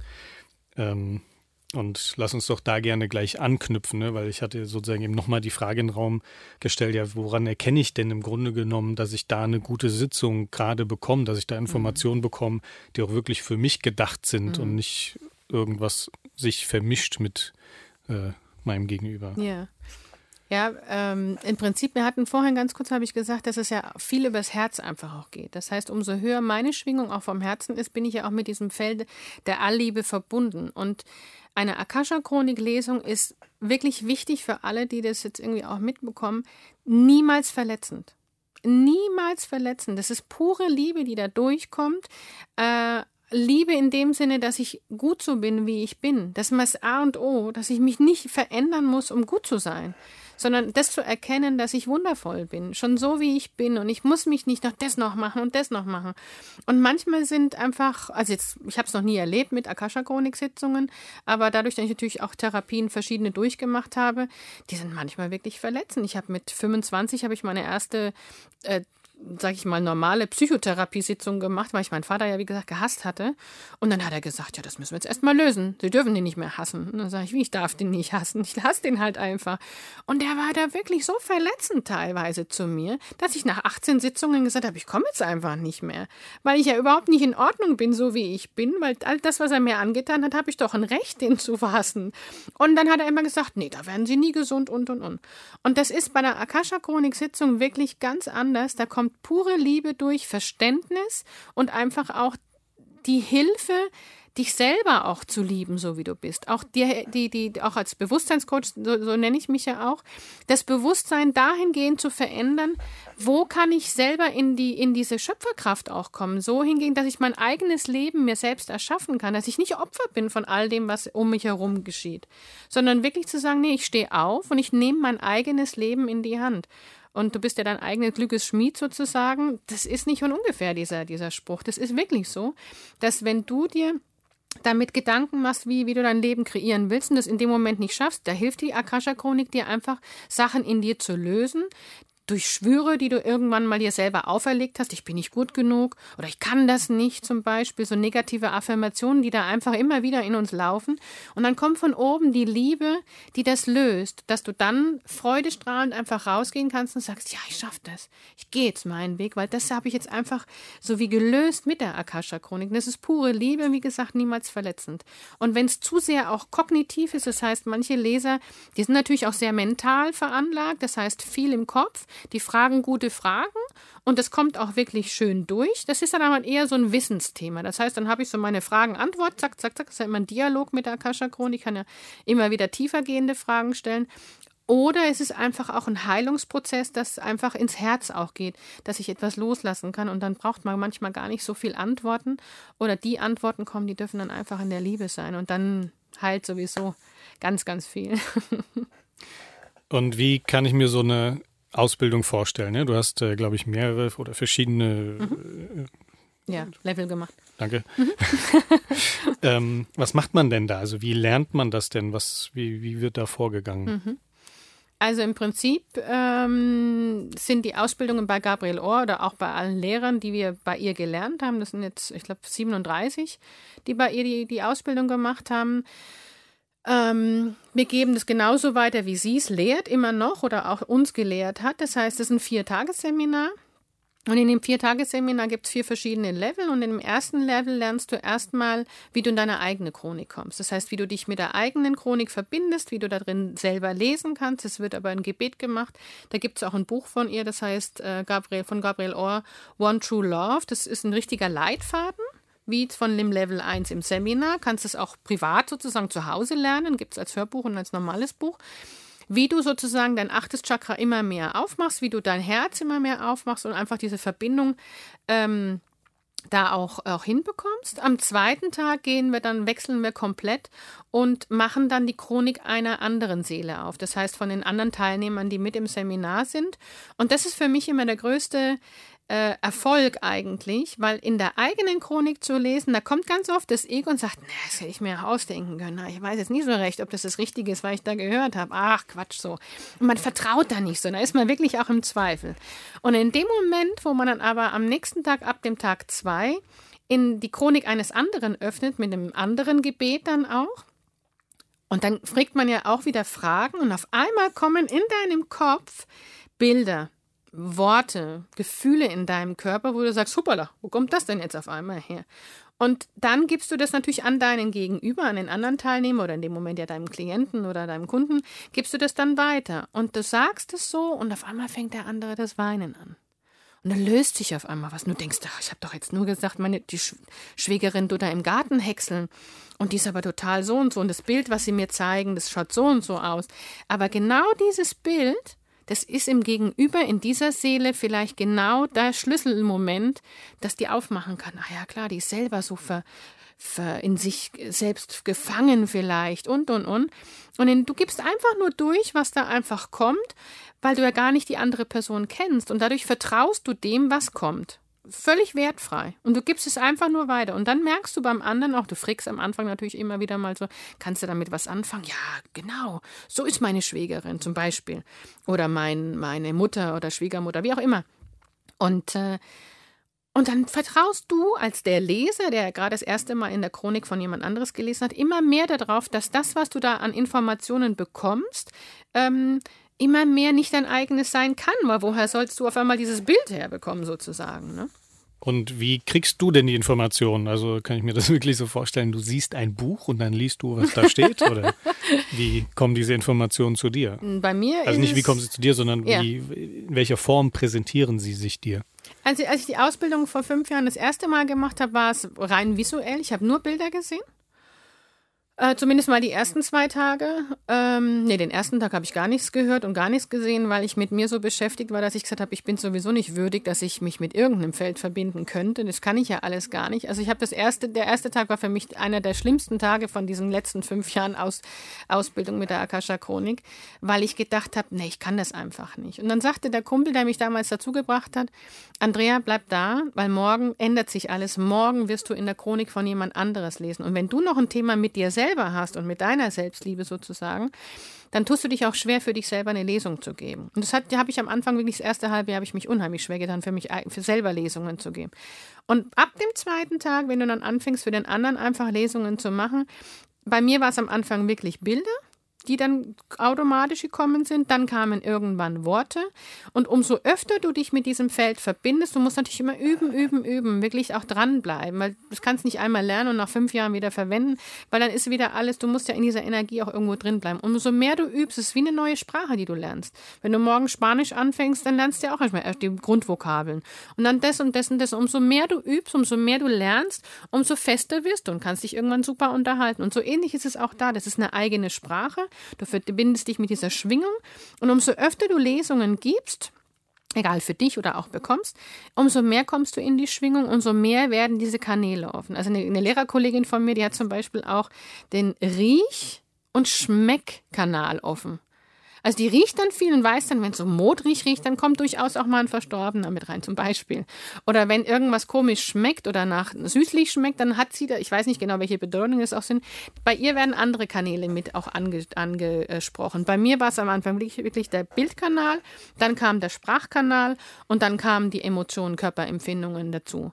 Und das sind auch meine drei Hauptkanäle, mit denen ich dann auch so kommuniziere. Es kommt aber auch auf die Seele drauf an, die vor mir ist. Also ich hatte mal eine Freundin da, der habe ich eine Lesung gegeben, die spricht genauso viel und schnell wie ich. Und dann haben die gesprochen darum, keine Bilder bekommen. Das war total spannend. Und der nächste, die Seele, die dann kommt, die ja die Lesung bekommt, weil ich mache ja die genau diese Chronik ja auch auf. Und das ist, hat ja auch was mit dem zu tun. Und dann komme ich, wenn der eher visuell veranlagt ist oder mehr gefühlsveranlagt ist, kriege ich dann dementsprechend auch mehr Gefühle. Das heißt, du übersetzt quasi dann diese Informationen in Form von Gefühlen, Bildern. Genau, genau. Also ich sage im Prinzip, sie zeigen mir gerade das oder das Bild. Sie sagen mir gerade das oder das. Oder sie lassen mich gerade das oder das fühlen. Mhm. Und was der Klient dann damit macht oder was da passiert, das liegt dann einfach bei ihm. Ja, wobei das mir die Akasha-Chronik auch sagt, was man mit ihm da auch mit passiert. Ich, klar, frage ich natürlich auch immer, ne, kannst du damit mhm. was an, anfangen oder was machst was, wie fühlst du dich damit mit den Informationen, die da gerade auch für dich kommen? Und logisch, du bist ja auch im Dialog, aber die meisten, die nehmen es ja auch mit auf, hören sich das auch immer wieder nochmal an, weil sie in diese hohe Schwingung immer wieder reinkommen auch. Und die sind einfach, die machen auf, das spürst du auch, das Herz auch. Dann nochmal zurück zu der Ausbildung. Ne? Du mhm. hast eben ein bisschen darüber erzählt, was, wie, wie geht es da weiter? Was mhm. passiert da, um immer besser in diesem Feld bleiben zu können, sozusagen. Genau, also wie gesagt, erstes Level ist in der eigenen Chronik lesen, zweites Level, zweiter Tag ist dann wirklich anfangen, in der anderen Chronik zu lesen von jemand anderes. Und drittes geht es dann wirklich ins Eingemachte. Das heißt, du kriegst einen Beraterleitfaden an die Hand, wie du ich sage immer Navigationssystem, weil nach oben kommen kann, können viele. Es gibt viele Menschen, die oben auch schon angebunden sind. Aber da drin zu navigieren und zu fragen, welche Fragen stelle ich denn jetzt und wie gehe ich denn tiefer und das und das und das, das ist so ein Beraterleitfaden, den Gabriel Order ähm, entwickelt hat. Und du fragst dann Überschriften, so wie, wo kommt das ursprünglich her? Also was ist das eigentliche Problem unter dem Problem, was der Klient mitbringt? Was ist da das eigentliche Problem? Dann fragst du dieses eigentliche Problem, nicht was jetzt du zum Beispiel mitgebracht hast. Warum ist andauernd mein Fahrrad kaputt zum Beispiel? Das eigentliche Problem ist aber eigentlich was ganz anderes. Kann ich auch, wenn du willst, später, wenn wir, falls wir noch Zeit haben, kann ich dir ein Beispiel dazu geben, ein wirklich banales. Und dann gehst du wieder tiefer und da sind immer wieder Unterfragen drin in diesem Beraterleitfaden. Und, ähm, und irgendwann kommen wir dann am Ende dahin, und wie kann dieses ursprüngliche Problem denn jetzt gelöst werden? Das lernst du alles am Tag drei. Unter anderem aber auch energetische Sachen, das heißt Schnüre, Verstrickungen, alles, was wir so an Verbindung zwischen Seele und Seele haben, was nicht in der Liebe ist, also wirklich negative Verbindungen, Hass, all das, wie man das kappt wie man das schneidet sozusagen. Nicht wir als Person, sondern wie die Akasha-Chronik das schneidet. Aber was es auch alles ist, ist viel Theorie dann am Anfang auch ein bisschen. Und dann geht es auch darum, wie kann man das Ganze auch lösen. Weil ich könnte jetzt mit dir irgendein Thema lösen, zum Beispiel mit einer Ex-Freundin oder sowas. Aber das Problem ist, wenn die Schnüre immer noch zwischen euch sind, dann wird die Verbindung immer da sein. Es wird dich immer noch irgendwas triggern oder immer was noch außerhalb von deiner Balance bringen. Also nicht nur das Thema darf geklärt werden, sondern auch energetische Sachen dürfen da gelöst werden. Das lernt man alles. Das muss ich gestehen, das habe ich jetzt nicht verstanden. Okay. Was ist da der Unterschied zwischen, ähm, da ist ein Thema und da mhm. sind Verstrickungen? Vielleicht kannst du noch mal sagen, was, was diese Verstrickungen bedeuten. Also beim Thema ist es ja so, das hat ja was mit dir selber zu tun. Das heißt, ein Muster, irgendwas, was du auch in der Kindheit vielleicht irgendwo kreiert hast, was immer wiederkehrend ist. So, und jetzt kommt ja eine Zum Beispiel, vielleicht ist dann äh, einfacher, wenn ich als Kind. Äh zum Beispiel, mein Vater hat ja immer Alkohol getrunken. Mhm. So, was habe ich gemacht? Meinen ersten Freund, äh, meinen zweiten Freund, den ich hatte, war gleich mal Alkoholiker. Das heißt, da ist schon was in mir gewesen, was irgendwo diesen Wunsch danach hatte, auch einen Vater zu haben. Und du, du hast dann ein Muster in dir, komischerweise, dass du den gleichen Typ Mann dir eigentlich holst, wie das, was du eigentlich auch ablehnst. Und, und damit das, kennst du dich halt auch aus, ne? Ja, genau, kennt man sich ja auch aus. Hat zwar auf der einen Seite Angst, aber man kennt sich auch, man, es ist man vertraut da sozusagen. Mhm. Aber vom Kopf her sagst du ja so ein Quatsch. Also, bin ich bekloppt. Aber du kannst es irgendwie nicht loslassen. Und das ist ein Muster in dir, ein Programm, was läuft. Das kannst du mit der Akasha-Chronik ganz klar äh, äh, lösen, auflösen, verwandeln, wie auch immer. Nur die Person in dem Moment, die ja damit involviert ist, diese Seele, in dem Moment mein Vater als Ursprungsmann, aber auch dieser neue, äh, jetzt wollte ich Boyfriend sagen, ähm, der neue äh, Freund, den ich da habe, ich habe mit denen ja auch eine energetische Verbindung. Das heißt, Schnüre, Verstrickungen sind Verbindungen, die nicht in der Liebe sind. Also ich habe bei meinem Vater gegenüber zum Beispiel Hass. Das heißt, es ist wie ein Band zwischen uns beiden, was nicht Liebe ist, sondern Hass, Verurteilung, äh, Gewalt, alles, was er mir gegenüber auch gedacht hat oder auch gesagt hat. Ich bin nichts wert, du bist ja eh vom Postboten, solche Sachen. Das sind ja negative Worte, negative Energien, die er mir rüberschmeißt. Und ich mache das Gleiche mit ihm, indem ich ihn hasse. Du bist eh nie ein richtiger guter Vater gewesen, du machst es, ne, das und das und das. Dann schicke ich meine Energien, meine Bewertungen, meine Verurteilung zu ihm rüber. Und dadurch entstehen Schnüre. Und die stecken da einfach zwischen uns. In dem Moment, wo ich jetzt nur dieses eine Thema Programm bei mir löse, habe ich immer noch diese energetischen Verbindungen zu meinem Vater ursprünglich und eventuell, wenn es jetzt heute die Lesung machen würde, zu meinem Ex-Freund von damals, hätte ich vielleicht auch noch die. Und die ziehen mir immer noch an mir. Das heißt, ich kann nicht nur das Thema in mir lösen, sondern ich darf dann auch das an das Außen drumherum, was mit dem Thema noch zusammenhängt. Vielleicht ein Schwur, dass ich gesagt habe, ich werde niemals einen Freund haben wollen. Ich will, ich will niemals mit einem Mann zusammen sein. Das ist ein Schwur, den du aussprichst. Und der ist natürlich aktiv. Und auf einmal wunderst du dich, dass du nie einen Freund bekommst, zum Beispiel.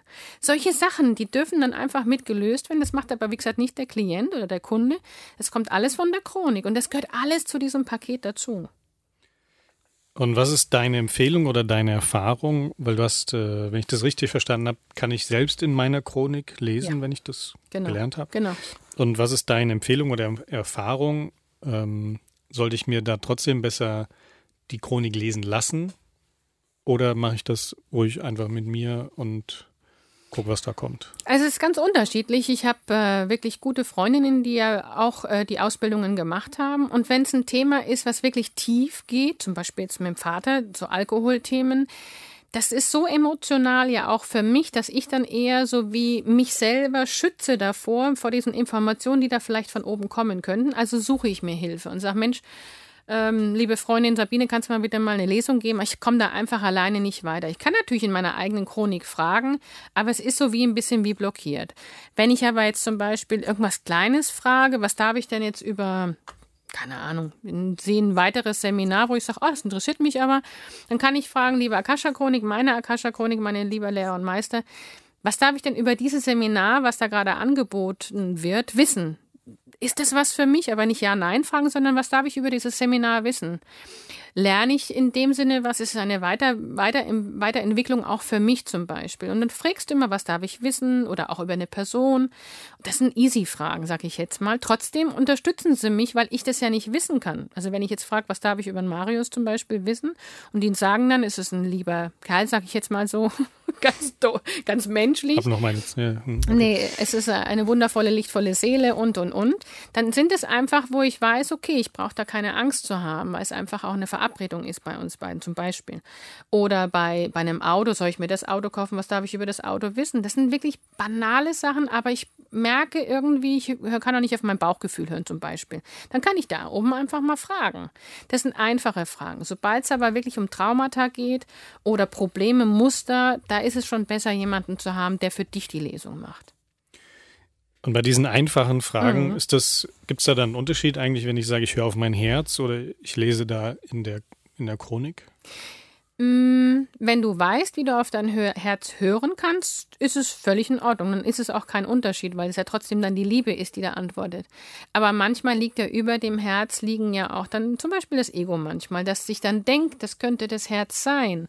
Und dann weißt du es nicht. Mit der Akasha-Chronik, wenn du dich wirklich verbindest, schaltest du das Ego ja aus und vertraust auch dem, was da kommt und kannst auch tiefergehende Fragen stellen.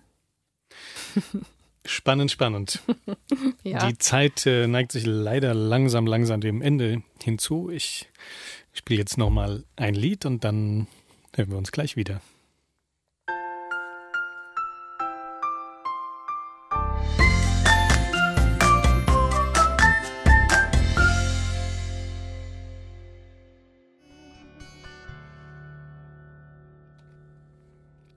Muriel Love Speaking Through You und davor Karen Taylor, Good, I Forgive You, Me. Über die Vergebung haben wir auch gesprochen. äh, und über viele Dinge auch. Und ein paar Minuten haben wir noch. Und ähm, äh, jetzt darf ich mich gerade mal sortieren. Ich, ich spicke hier gerade auf meinem Zettel, aber da stehen gar keine Fragen drauf. Und ähm, du hast ja schon viele, viele Fragen beantwortet. Mhm. Ähm, was so ist jetzt vielleicht sehr allgemein gefragt, trotzdem, was, was ist denn einfach noch wichtig, es zu wissen im Zusammenhang mit der Akasha-Chronik? Also für mich in dem Sinne, was vielleicht für, für andere noch wichtig zu wissen ist, dass ähm, was ich bei meinem allerersten Akasha-Chronik-Seminar gemerkt habe, als ich dann nach vier Tagen fertig war, sozusagen rum, nicht rum war, sondern einfach ähm, durchlebt und, und es war wirklich wunder, wunderschön. Und ähm, da habe ich gemerkt, es ist wie nach Hause kommen.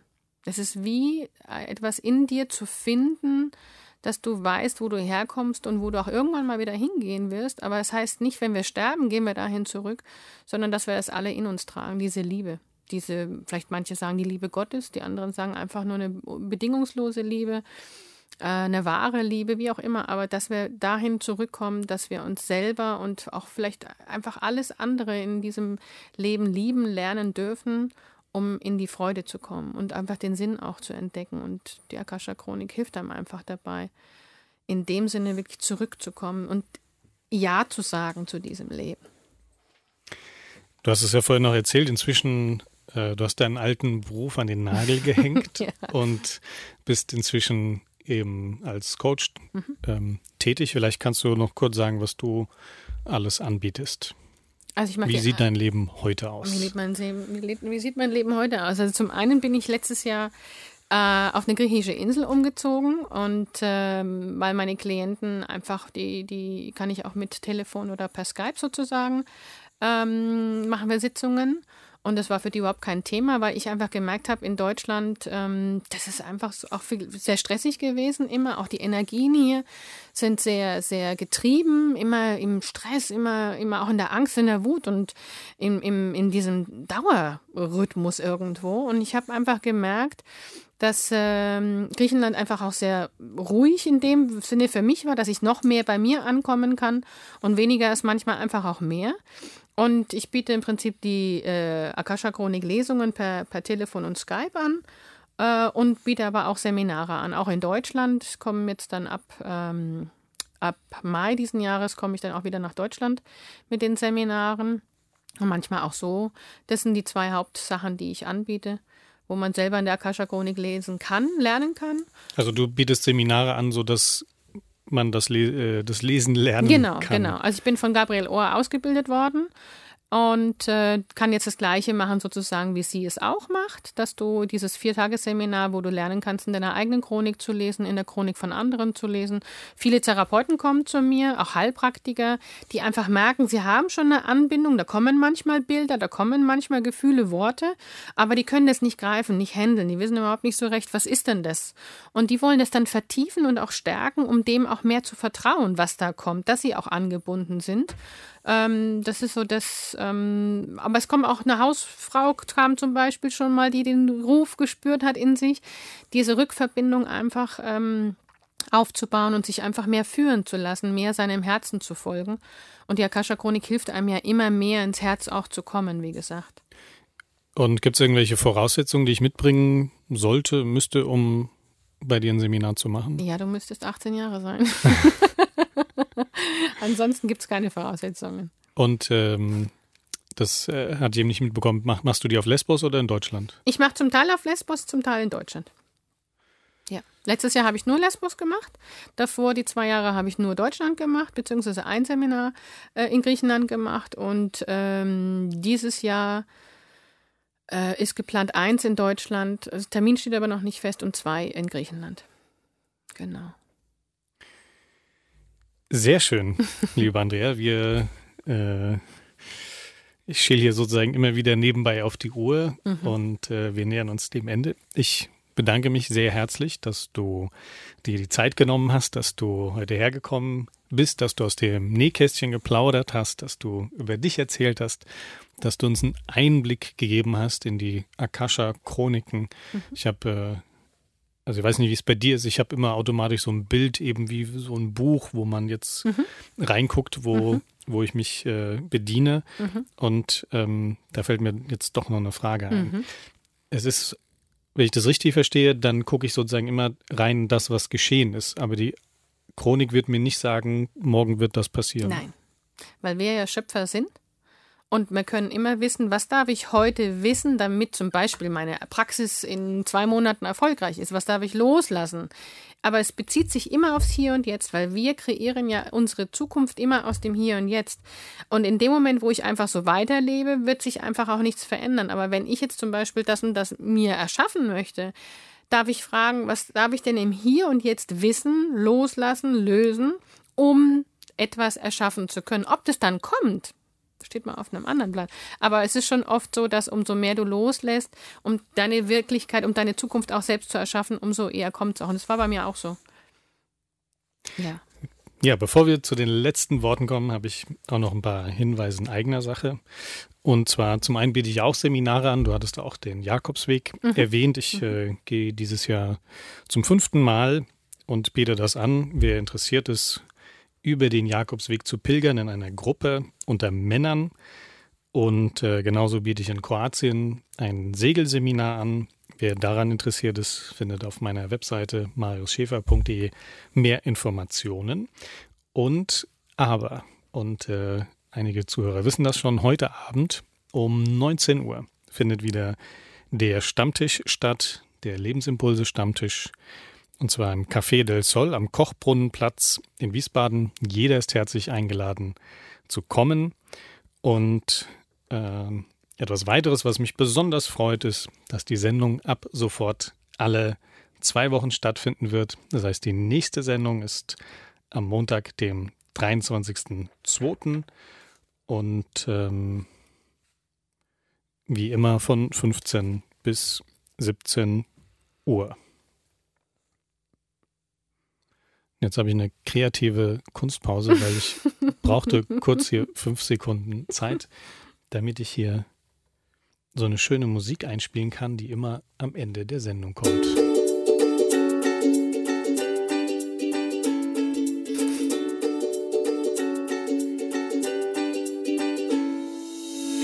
Ja, diese Musik bedeutet einfach, die zwei Stunden sind rum. Wie, wie ist es dir ergangen? Ging das schnell oder? Ging wie im Flug. Wir ging irgendwie total easy, locker, leicht, wie im Flug, wie im Flow. Sind wir hier zusammen im Boot gesessen und haben uns einfach die ganze Zeit unterhalten und links und rechts sind so die Bäume vorbeigehuscht. Haben wir denn auch wirklich alles Wichtige angesprochen?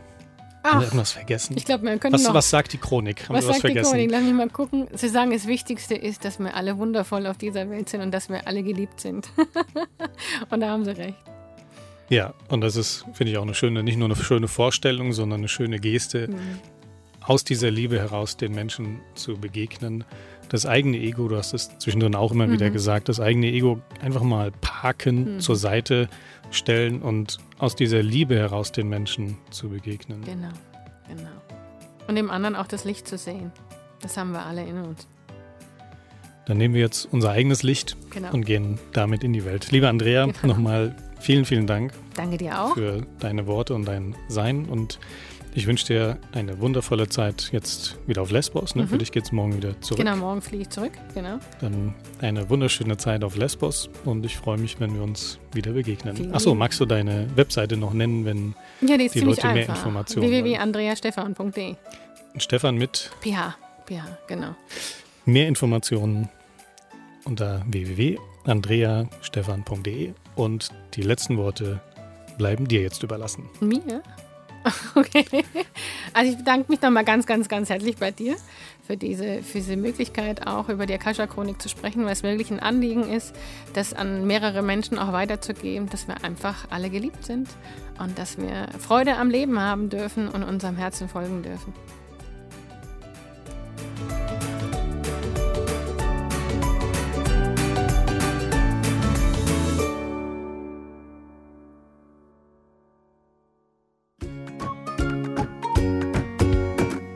Weitere Informationen über die Angebote und Seminare von Marius Schäfer findest du im Internet unter www.marius-schäfer.de.